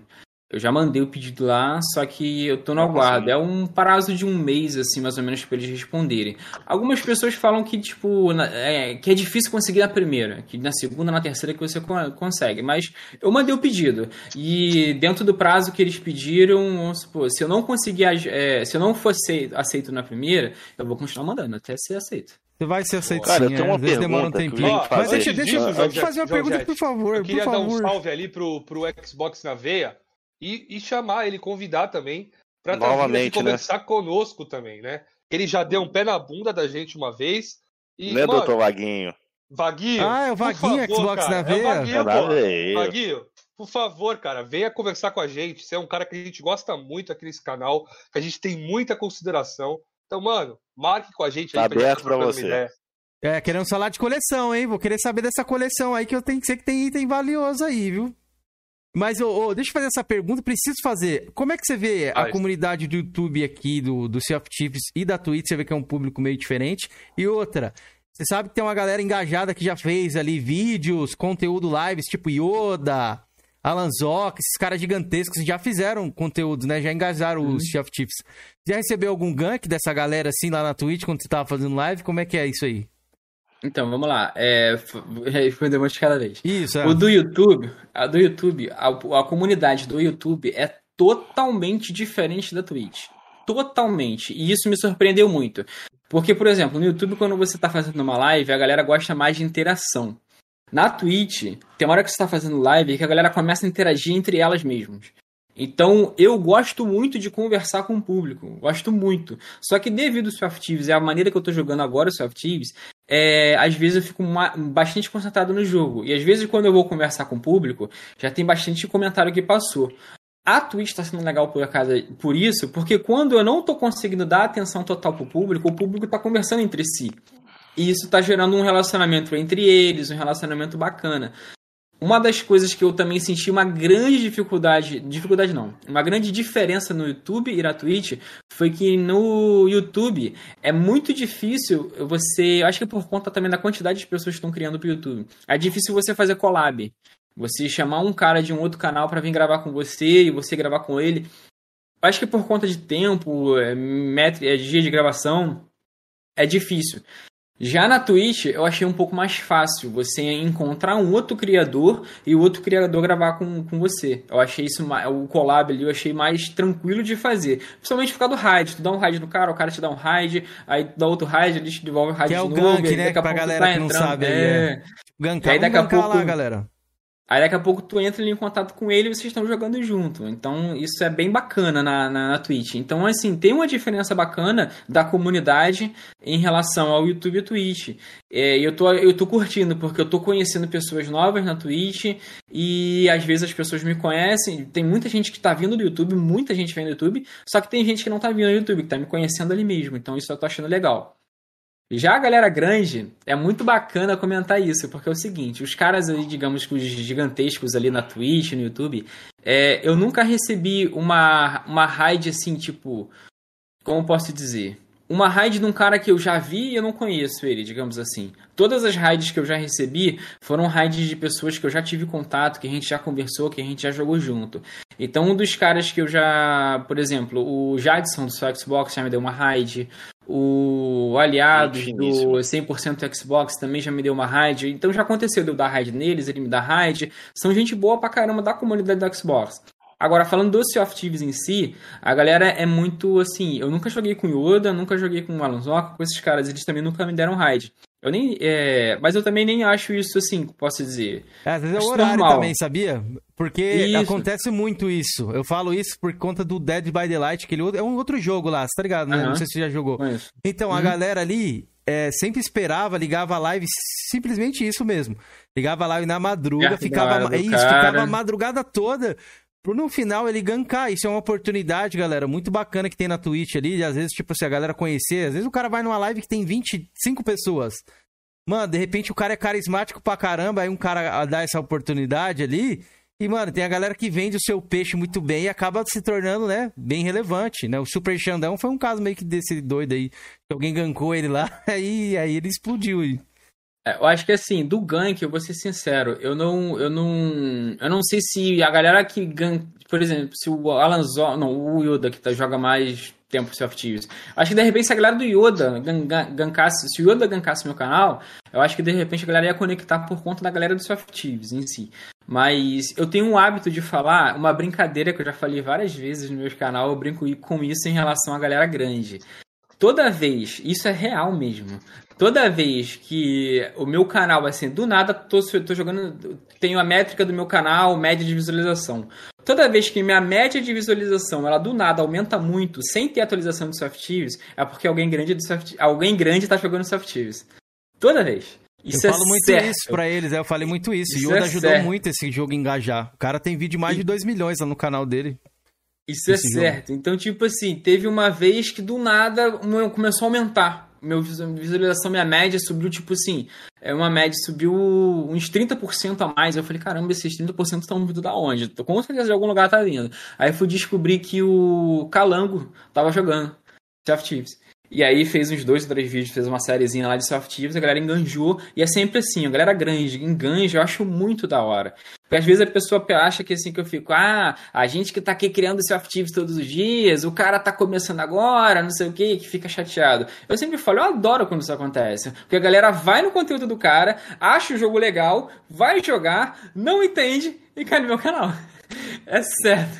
É sé- Isso sempre acontece. Então já Bacana. aconteceu quando o David Jones começou a jogar, quando o Alan Zoka começou a jogar, quando o Yuda começou a jogar, quando o Calango começou a jogar. Sempre acontece de vez em quando. E é legal, é legal porque a galera vai e começa a conhecer o jogo. Eles têm um público muito grande, então tem uma relevância muito grande. A galera começa, tipo, o Yuda mesmo, ele no ano não, no início desse Gaules ano, também, né? Começou a jogar. Gaules, que é. No início desse ano, o Sea of Thieves ele mandou um baú com alguns itens do Sea of Thieves para alguns criadores de conteúdo que já estavam com uma certa relevância. Então mandou pro Liga do Jorel, que é o ganhador do. que é um dos criadores bem grandes de Sea of Thieves também, que é o ganhador do Hall da Fama do Sea of Thieves. Hall da Fama do Xbox que teve, né? Ele foi o, o cara que ganhou na Ah. parte do Sea of Thieves. Mandou pro Spuleta, que é o primeiro parceiro do Sea of Thieves do Brasil, foi o Spuleta, e mandou pro Yoda. Quando eu vi que mandou pro Yoda, eu fiquei muito feliz. Eu falei, caraca, que legal que o Yoda, que o Yoda ganhou. E principalmente, por exemplo, ele tem um travesseirinho que eles mandaram, que é um formato do barril. E o Yoda tá usando esse travesseirinho. Nossa, eu fiquei muito feliz do Yoda ter ganho. E eu vi que ele tá usando o item do Soft Eu falei, que legal, cara. Eles acertaram em cheio mandar pro Yoda. Porque ele não fez pouco caso, ele tá usando a parada. Então, cara, que bacana, mano. Foi legal demais. é, e a ele- galera acaba vindo por mim por tabela. Bacana, acaba respingando, né, meio que em você esse público aí. no- Isso, isso. É bacana isso. Acho que a internet tem espaço pra todo mundo, cara. Mesmo sem, direto ou indiretamente, tem espaço pra todo mundo. É, ele falava em holandês, ele criou umas, umas Isso. doideiras dele, né, dentro do jogo lá e foi bacana, a galera engajou Isso. bastante nisso aí mesmo. E holandês chutador. É, um Mas, bagulho assim, um bagulho doido. Senhor Kenzeira, Pode falar, mano. são quase meia-noite. Não vamos empatar o nosso convidado, tá ficando tarde. Peço que a galera do chat façam suas últimas perguntas pra gente estar ali encerrando o nosso podcast. Eu tenho uma pergunta rapidinha pra ele, minha. Pode fazer, Jorge. Ô Renato, em algum momento você achou que o Soft, o Soft Thieves ia ser abandonado pela Ré, velho? Porque a galera no começo ali hateou bastante, né? Achando que o jogo ia ser abandonado. Quando eu entrei pra fazer conteúdo de Soft Thieves, eu entrei no início de um hype. No, foi, eu entrei para fazer o conteúdo de Softives quando o Softives estava é, na, na, atualização de um ano de aniversário, quando as primeiras nove lorotas entraram. A partir desse momento, a Rare, ela trabalhava muito duro no Softives. E eu, como criador de, de, conteúdo, eu visto a camisa mesmo. Em relação a vestir a camisa, não é uma questão de defender a, a empresa. Mas eu, eu, eu, nos vídeos do Softives tem os desenvolvedores do Softives, da Rare. E eu sigo todos eles no Twitter. Eu sigo uma galera no Twitter só para qualquer farpa de informação que os Softives, que eles soltam sobre os Softives, eu vou e vejo, procuro, procuro saber. E desde o momento que eu entrei para começar a fazer conteúdo de Softives, eles nunca deixaram o Softives tão de, distante. Eles sempre tiveram atualizações constantes, material constante. Algumas decisões, digamos assim, tem erros de bugs no Softives que nunca são corrigidos. Mas como eu falo, não são corrigidos porque não é que eles não querem, é porque eles não sabem como corrigir esse erro e estão batalhando para corrigir. E eu nunca imaginei, eu nunca achei assim, tipo, ah, tá abandonado, não. Depois que eu comecei a fazer, pelo contrário, cada vez mais eles estão investindo mais, cada vez mais estão investindo eu, mais. Eu, assim, eu de fora, não sei os meus amigos aí, eu de fora eu achei que um momento a Rare ia, ia largar o Sea of Thieves, mas não, cara. Parece que a Microsoft apoiou bastante no projeto. Ah. E os caras, ó, os caras viraram um jogo, não, Jorge, é, a Microsoft ali, olha, pô, Valeu, o próprio CK, né? Ela dá muito suporte aos jogos dela. Ela não ia abandonar assim tão tão fácil. Não, então, eu te falei, achei em algum momento eu achei que poderia acontecer isso, que a galera caiu de pau no jogo, velho. O jogo sofreu uhum. muito hate, velho. Muito hate, muito hate. Hoje mostra uma visão completamente diferente da Microsoft, né? ela dá total apoio ao, aos desenvolvedores, velho. E parece que os caras que fazem self aí são apaixonados, velho. Esses desenvolvedores aí, você que tem contato uhum. com eles no Discord, eles são apaixonados no projeto, né, velho? São, são. self o pessoal que faz self eles vestem a camisa mesmo. Eu gosto dos self pelo carinho que os desenvolvedores têm pelos criadores. Porque uma vez conversando com aliados né, do 100% Xbox, e eu falei alguma coisa assim, conversando com ele a respeito de, de um posicionamento da Rare em relação ao criador de conteúdo de Soft Thieves. E eu até perguntei, poxa, eu achei que o State of Decay tivesse alguma coisa parecida. E aí ele falou de imediato, não, cara, não é assim não. A galera não apoia assim desse jeito não. Seu Soft Thieves está na fora da curva aí. Porque a gente, nós, criadores de conteúdo de self nós temos um apoio muito grande. Vou dar um exemplo assim do, do, nível de apoio. Se eu precisar de alguma imagem em alta resolução ou de algum clipe de algum skin de navio em alta resolução, pedir pros caras, eles arrumam pra gente. Bacana, velho. Da hora, mano. Ó, o canal do Edu deixou uma pergunta ali, ó. Uhum. É, como ele lida com os haters do jogo? É, caso tenha esse tipo de assédio. Sempre tem, sempre tem. No início, eu, eu comecei, tipo, como eu sempre brincava, assim, com meus amigos, falando, ah, toda ação tem uma reação igual, equivalente. O maluco entra de sola, eu entro de sola. E aí depois eu vi que eu tava me desgastando com isso. Eu tava aqui vendo que isso é desgastante e vou, eu não me... Eu, tipo assim, eu olhava o comentário, eu lia o comentário, eu ficava revoltado com aquele comentário, eu respondia agressivamente o comentário e eu ficava remoendo aquilo durante algumas horas, durante alguns dias. E aí eu descobri que, cara, não vale a pena você é, se envolver com isso. Então simplesmente eu ignoro. E aí eu descobri que eu ignoro o cara no, no primeiro no, num vídeo. Aí o cara não, não responde. Aí se eu vi que um, dois vídeos ou três vídeos depois o cara continua comentando, eu falei bloqueio. Acabou. Não é, dou ideia. É, é a maneira mais Entendeu? fácil de agir mesmo. É. E assim, gra graças ao carinho das pessoas, o carinho que o público tá tendo comigo do Soft que é um carinho que eu não imaginava ter, eu sempre comento isso, eu não, eu não esperava que as pessoas que não me conhecem fisicamente, tipo, de me visitar, a gente ir, ir num local junto, ia ter um carinho tão grande por mim, assim, me acolher tão bem, assim. Então, devido a esse carinho, eu recebo um volume de comentários muito grande, e eu não consigo ler mais tudo, não tem como ler mais tudo. Então, assim, todos os comentários. Então, eu venho realmente selecionando legal. Eu, os que eu leio, eu sempre boto coraçãozinho, respondo. E quando eu vejo que é hate, eu, eu leio a primeira frase. Eu vejo que o cara tá fazendo uma crítica um pouco mais agressiva, eu nem li o resto. Eu passo e aí eu meio que marco a imagem do perfil do cara. Se de novo tiver outra mensagem dessa, já vou e bloqueio. Isso é a vida que sai. Boa. Quer fazer a pergunta do Rafael Salas ali, quer dizer? Opa, bora pra já. Rafael Salas, grande Rafa aí, mano. Pergunta pro Caixa se algum jogo da Microsoft poderia ter um, um crossover pelo gancho de ideias, de, de ser parecidos ali, alguma coisa similar, ou se eu gostaria, de repente, até é, complementar a pergunta, se você tem algum jogo que você gostaria de ver lá dentro do Sea of Thieves. A Microsoft já tiveram vários crossover com o, o, Thieves, vários. Só que as pessoas que não estão no Soft Thieves todos os dias não sabiam. Mas, por exemplo, na, no, eles sempre, sempre fazem um evento e aí, nesse evento, você consegue a skin do barco daquele jogo. Então, nós temos a skin do Halo, dentro do barco, o barco Não do sabia. Halo, tem um barco do Gears, tem o barco do Ori, tem o barco do Bleeding Edge, tem o barco do State of Decay, e eles não conseguem pegar mais, não. Consegue? Passou, passou, né? Ou consegue acessar ainda? Não, passou, passou. Ah, de vez em quando volta um ou outro, por exemplo, o, Gui, o do Halo. Toda vez que tem um evento muito grande em Halo, volta o navio. Como até muitas pessoas vêm me perguntando: Poxa, a caixa queria muito o navio do Halo, como é que faz? Eu falei, cara, fica ligado, porque quando o Halo Infinite sair, com certeza a Microsoft vai sair um drop do navio do Halo de novo. Então fica ligado, eu vou falar aqui no canal. Aí entra aquele lance do jabá, né? Se inscreve, ativa o sininho, que quando Boa, sair vai bora, sair tá na descrição, é. rapaziada. Só ir lá, ó. Mas aí já teve. Aí, além dos jogos da Microsoft, todos os jogos do. Todos os jogos da Rare também tem navios. Então você tem um navio do Conquer, você tem um navio do Perfect Dark, tem um navio do. Do Battletoads, tem um navio uhum. do Killer Instinct, tem navios daquele do. Quer ver dessa aí, Felipe? Dos da... navios aí? Pinhata, Vila Pinhata. Ah, bacana, velho. Massa, massa, muito navios. massa, velho. Assim, nunca teve um algo do gênero que teve agora da gente ter uma história baseada naquilo. O crossover que tem no Soft Teams é um navio daquele cara. Né? Até no, no, próprio State também teve. No State teve um conjunto de roupas do Thieves há um tempo atrás. Tinha uma bandana de pirata, tinha uma pá, tinha alguns itens do, State do Thieves que foram pro State of Decay. E no Bleeding Edge também tinha uma prancha que tinha a cabeça do acumulador de ouro, não uma prancha do Thieves no Bleeding Edge. Mas geralmente é sempre skins, nunca é jogo, jogo mesmo, só teve agora o, o, o Piratas do Caribe. Não teve personagens, né, que você fala, né? Não, não. Só skin de barco e, e cosméticos, né? Pode crer. Boa. Ó, o Nixo, o Nixo deixou a última pergunta ali para você. É, pergunta pro Caixa qual o mar mais belo de todos os jogos já criado pela humanidade. A gente brinca que o mar do Surf Teams é mais bonito que o mar. É mais real do que o mar real.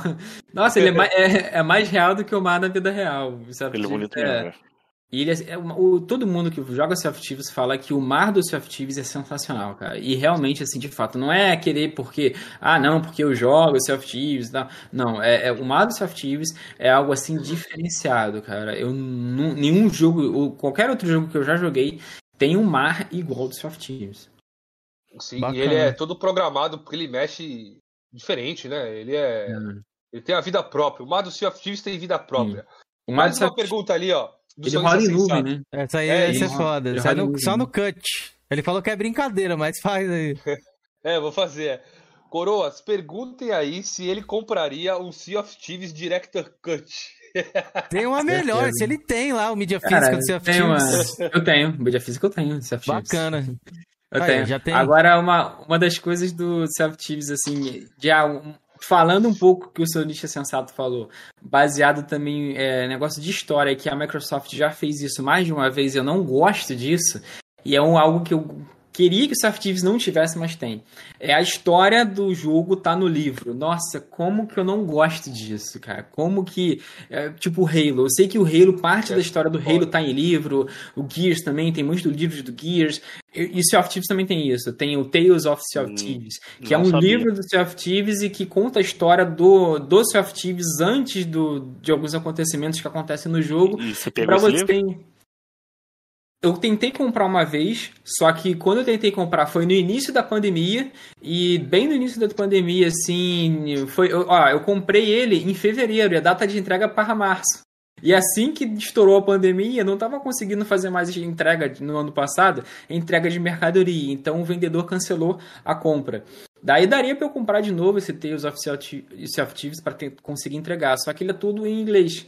E aí, o que, que eu tô fazendo? Eu tô pentelhando a real para ver se consegue lançar a mídia digital dele.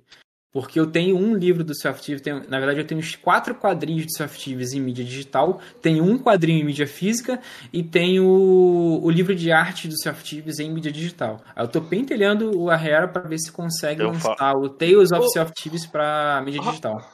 Rapaziada, o que eu tô achando muito interessante é como um jogo flopado, falido, tem livro, tem Ele gibi, sente, ele sente, tem... ele sente. Eu, queria saber disso aí, cara.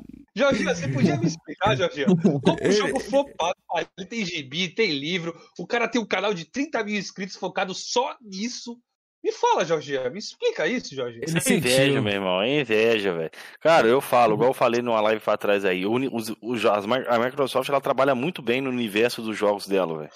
Ela sempre expande além dos jogos, né? Além dos jogos. Sempre. Ele não gosta, né? Mas eu acho bacana isso, né? tá, Se eu entrar lá, tá zero G. Isso, eu não gosto por conta da acessibilidade da, dessa expansão, por exemplo. Geralmente sempre sai tudo em inglês.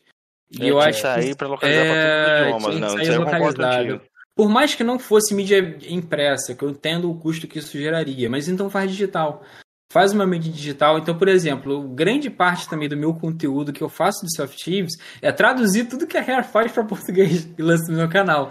Então, faz um trailer, eu faço trailer dublado, eu que dublo o trailer. Faz vou, uma atualização. Vou fazer um jabá aqui rapidinho, ó. O Vaguinho aqui do Xbox na veia. Gente, eu gostaria de aprender a jogar esse jogo. Vaguinho, cola lá no canal do Caixa de Remédio, que o cara te Caixa dá umas dicas preciosas. Tem uma galera véio. lá também que deve estar tá querendo um pessoal para jogar Já junto, sempre tem. Cola lá no canal do cara lá, ó. Na dá Twitch. umas dicas preciosas lá. Então... Ó, cola lá, velho. O cara, o cara é gente fina demais, velho. Na Twitch é muito bom você... também ver, e ver, tipo, lives assim, você conhece Não, ele vai aprender assim, com caixa de remédio, não. Ele vai aprender não, com caixa a, de remédio. Tem a, a, minha live, a minha live na Twitch. Aqui é, então, Entendeu? na Twitch, pô. E lá na live eu, eu do cara, brincadeira. faz amizade e joga o jogo, velho. Tem uma brincadeira que eu faço com o pessoal que vem perguntar qualquer tipo de dúvida sobre Softives. Eu faço, eu, uma vez eu fiz essa brincadeira no meu canal. É, se você tiver qualquer tipo de dúvida sobre Softives, qualquer tipo, você entra no YouTube e bota a sua dúvida, escreve Softives, escreve caixa de remédio. Se não aparecer um vídeo meu, tu me manda mensagem que eu vou fazer esse vídeo para você. É, Vaguinho. Vaguinho da MPV, qualquer dúvida você tiver, Vaguinho, você vai perguntar, eu faço contato aí com Renata. Boa noite, Artória. Tamo junto, mano. Ô, galera, agora eu vou dar uma puxada de saco aí no convidado, velho. Eu conversei ah, com o Renato ah, algumas que vezes. Delícia, que delícia, cara. Não, eu conversei com o Renato algumas vezes, foi até o Moacir que me, me passou o contato dele e a gente trocou ideia. Pô, um cara extremamente humilde, extremamente acessível, velho. Um cara com um canal de 30. Tem cara aí com canal de mil inscritos aí que é uma estrelinha danada. Agora um cara com canal de quase 30 mil aí, ó. Cara acessível, humilde. Exatamente o que vocês estão vendo aqui é o que ele é no PV, velho. Ele não tem negócio de personagem, não, velho. Cara é gente boa mesmo. Cara, Boa. eu sou sincero, eu gostei muito de bater um papo contigo, cara. É da hora, muito, da hora. Foi muito legal mesmo, cara. Muito obrigado pela sua presença. Okay. Foi, muito então, obrigado foi, mesmo. Foi tão bom que deu até vontade de tentar jogar Sea of Thieves, galera. Olha oh, aí sim, aí sim, só vamos. Depois de lá, convidado. Tava vontade de jogar. É, é falar, ó, deixa eu ver se é legal mesmo. Vamos lá ver, vamos dar uma conferida. Inclusive, eu até queria, tipo, até queria, digamos assim, pedir desculpa para vocês de antemão, porque quando você marcou, quando eu, eu dei esse espaço tão grande, porque teve ah. duas semanas passadas que aconteceram os drops da Twitch. E aí eu tinha que fazer live nos dias do drop porque tem uma visibilidade maior no canal. E aí eu tô vindo de duas semanas direto fazendo live e vídeo de segunda a segunda. E aí, quando chegou hoje, eu falei, cara, hoje eu queria descansar um pouquinho. Por isso que eu joguei o mais, pra mais tarde possível. Pra dar descansada, interagir com a família, brincar com a minha não, filha, claro, jogar videogame com minha filha. Eu que agradeço a, a oportunidade, velho. É. Entendeu? Yeah, Você tá se... fazendo um favor pra gente, velho. Ok, estamos juntos. Qualquer cara, coisa pô... também, se vocês quiserem marcar um outro dia pra gente conversar de novo sobre outro tema. Pode ver sim. A gente pode ver sim. Tá mais convidado também. Ó o sonista sensato pedindo pra eu lavar a cara. Cadê? Não tem nenhum jogo de Playstation aqui perto. Aqui, ó. Já sei, ó. God of War, Jim! Jim, salve Jim! Agora é tudo mestre Jim? Lave essa cara, rapaz. Jogar uma parada, ver se é bom, pô. Se for bom, fala. Se for ruim, fala. Mas é, dá uma tá oportunidade, tá né, mano? Pro jogo. Aqui, Zera, aperte o botão e vamos que vamos, pai. Vamos, galera. Quem não deixou o like ainda, deixa o like antes de acabar a live. Eu sei que a galera se esquece. E se inscreva no canal, porra. Estamos quase batendo mil inscritos aí como diria um carioca da gema, mil inscritos. E é muito importante a gente chegar nessa marca aí pra gente ter relevância, né? Chamar a galera aí, não deixar mais a gente no vácuo ali. Que não é todo mundo que nem o Caixa aí, não. Que dá uma moral, que vem e tal, responde. Tem uma galera aí que não responde, não, hein? O mais então, importante de tudo, a gente finalizar. Gostou do bate-papo, cara? Ficou à vontade? Ah, adorei, cara. Fica à vontade, foi Pô, muito bacana. O importante é isso, de velho. A gente sempre de preza por isso, velho. Não, Nosso convidado ficar à vontade, trocar ideia. Então, beleza, então. Se você ficou feliz, eu tô feliz. Eu tô, tô feliz, tamo junto. Foi. Beleza, então, galera, Caixa, se despede aí, deixa algum recado, sei lá, se você quiser passar algum recado final aí. E obrigado aí pela presença, mano. Tamo junto. Não, falar pra galera aí que quem não conhecia o Soft Thieves e quiser conhecer um pouco mais de Soft Thieves, tá super convidado a conhecer minhas redes sociais. Se você colocar é, Twitch, é, Twitter, YouTube e Instagram, Caixa de Remédio, você me encontra. Gamertag Então- também. Oi? É, Gamertag também. Minha Gamertag é a caixa de remédio. Inclusive, teve pessoas que perguntaram, acho que foi o Jadson que perguntou, pô, tua Gamertag é a caixa de remédio? Eu falei, é. Se botar caixa de remédio, sou eu, cara. Onde botar caixa de remédio, sou eu. Tudo junto, assim, caixa de remédio, sempre sou eu. Então, é, eu sempre que eu puder, se tiver alguma dúvida sobre o Soft Thieves, manda dúvida pra mim. Geralmente, por exemplo, em Twi não, no Twitch e no Instagram, são os lugares que eu tenho mais facilidade de responder. Então, manda lá, Twitch, Instagram, qualquer tipo de dúvida sobre o jogo. E se você não conhece o Soft Thieves e quiser conhecer, tá super convidado nas lives, nos vídeos e nos posts. É só vir pro mar. Quanto mais pessoas no mar, melhor. Tamo junto. É, Vaguinho, fica a dica pra Bacana. você aí, Vaguinho, do Tá Xbox na veia. Já até Ó, sei o que ele vai falar. Só, só responder você aqui. Gente, eu comprei um PS4 do Homem-Aranha. Pra mim, a única versão que presta. Vaguinho, lave sua cara. Eu não aceito você comprando PlayStation, rapaz. Lave Mito, Vaguinho, cara, mito, rapaz. mito. Por isso tem que vir aqui no canal mesmo. Aqui é Playstation, ó. E a PC Mil Grau perguntou, tem azulzinho nessa caixa de remédio aí? É mais 18 isso aí, viu? Eu tenho, eu, te, eu tenho um PlayStation, eu tenho um PS4. Tá, Não, ele tá ali guardado, mas, Mas eu não tenho um foi isso não PS4. que ele quis dizer, mas Não, a tô ligado, tô ligado. Eu só isso, é. desconversei. Eu tenho um PS4, mas. Eu tenho um PS4, mas eu, o negócio é, sei lá, Xbox. Thieves, cara. É Xbox, não tem jeito. É Xbox. Eu comprei. A minha cadeira eu comprei verde só pra combinar com o Xbox, velho. É isso aí, mano. Não tem jeito. É Xbox, eu me encontrei no Xbox, não tem jeito. Então, vamos que vamos, quer dizer, eu fui. Boa, então galera, obrigado aí a presença de todo mundo. Na semana estamos aí com o Coroas em Debate. Eu não lembro a agenda, agora eu tenho que deixar sempre a agenda no final. Eu esqueço, galera, me desculpem. Cara, a próxima coisa, o próximo cara vai ser o. Quer ver? Dá uma olhadinha aí, enquanto eu me, me É um cara muito 30 gente aqui. boa, velho. Eu já conversei com ele no PV algumas vezes. Eu vou Mas- abrir aqui. Mas galera, feedback sempre lá no nosso Twitter, se quiser deixar algum canal. Você que tem um canal, quiser trocar uma ideia com a gente aqui, a gente também avalia os canais assim, bem superficialmente, não tem esse negócio de tanto inscrito nem nada. A gente só vê ali se o cara troca uma ideia ali bacana, sim, a gente traz aqui, beleza? Então, galera, dia 13 do 7 vai ser o Fato sobre Jogos. Cara, o cara é gente finíssima, velho. Gente finíssima. Um Isso. sonista aí, Cameron. Isso, ele falou comigo no privado, inclusive respondi ele essa semana. Eu não sabia que finíssima. tava marcado. Ele falou, mano, eu tenho um canal É. tal, vocês poderiam me 13 chamar? do 7. E tá Terça-feira, já tá agendado. É um caso que, o- que o cara procurou a gente, a gente vai trocar uma ideia com ele, mano. Tem canal ali também, tá na mesma faixa de inscritos que a gente ali, 900 e pouco. E espero que vocês gostem, mano. A gente dá espaço pra todo mundo, tanto grande, pequeno. Aqui a gente quer trocar uma ideia aqui, um papo mais cabeça. E também tem umas treta, caixa. Aqui às vezes tem umas treta, velho. Acontece aí, o Georgiano treta, eu o Felipe ali tem umas tretinhas. Não, hoje eu tava doente hoje. É, hoje a gente tava. tá- Foi um ambiente mais de paz. Nosso mar estava, estava no- numa calmaria, Tá calma, tá di- calma. digamos assim. Mas é isso aí, então, galera. Obrigado, Caixa. Valeu, galera do chat. Sonista Sensato, Ulisses, o Vaguinho. Vaguinho, volte, hein? Volte não, vem aqui pra gente bater um papo, beleza? Valeu, galera. Até a próxima aí. Tamo junto e falou!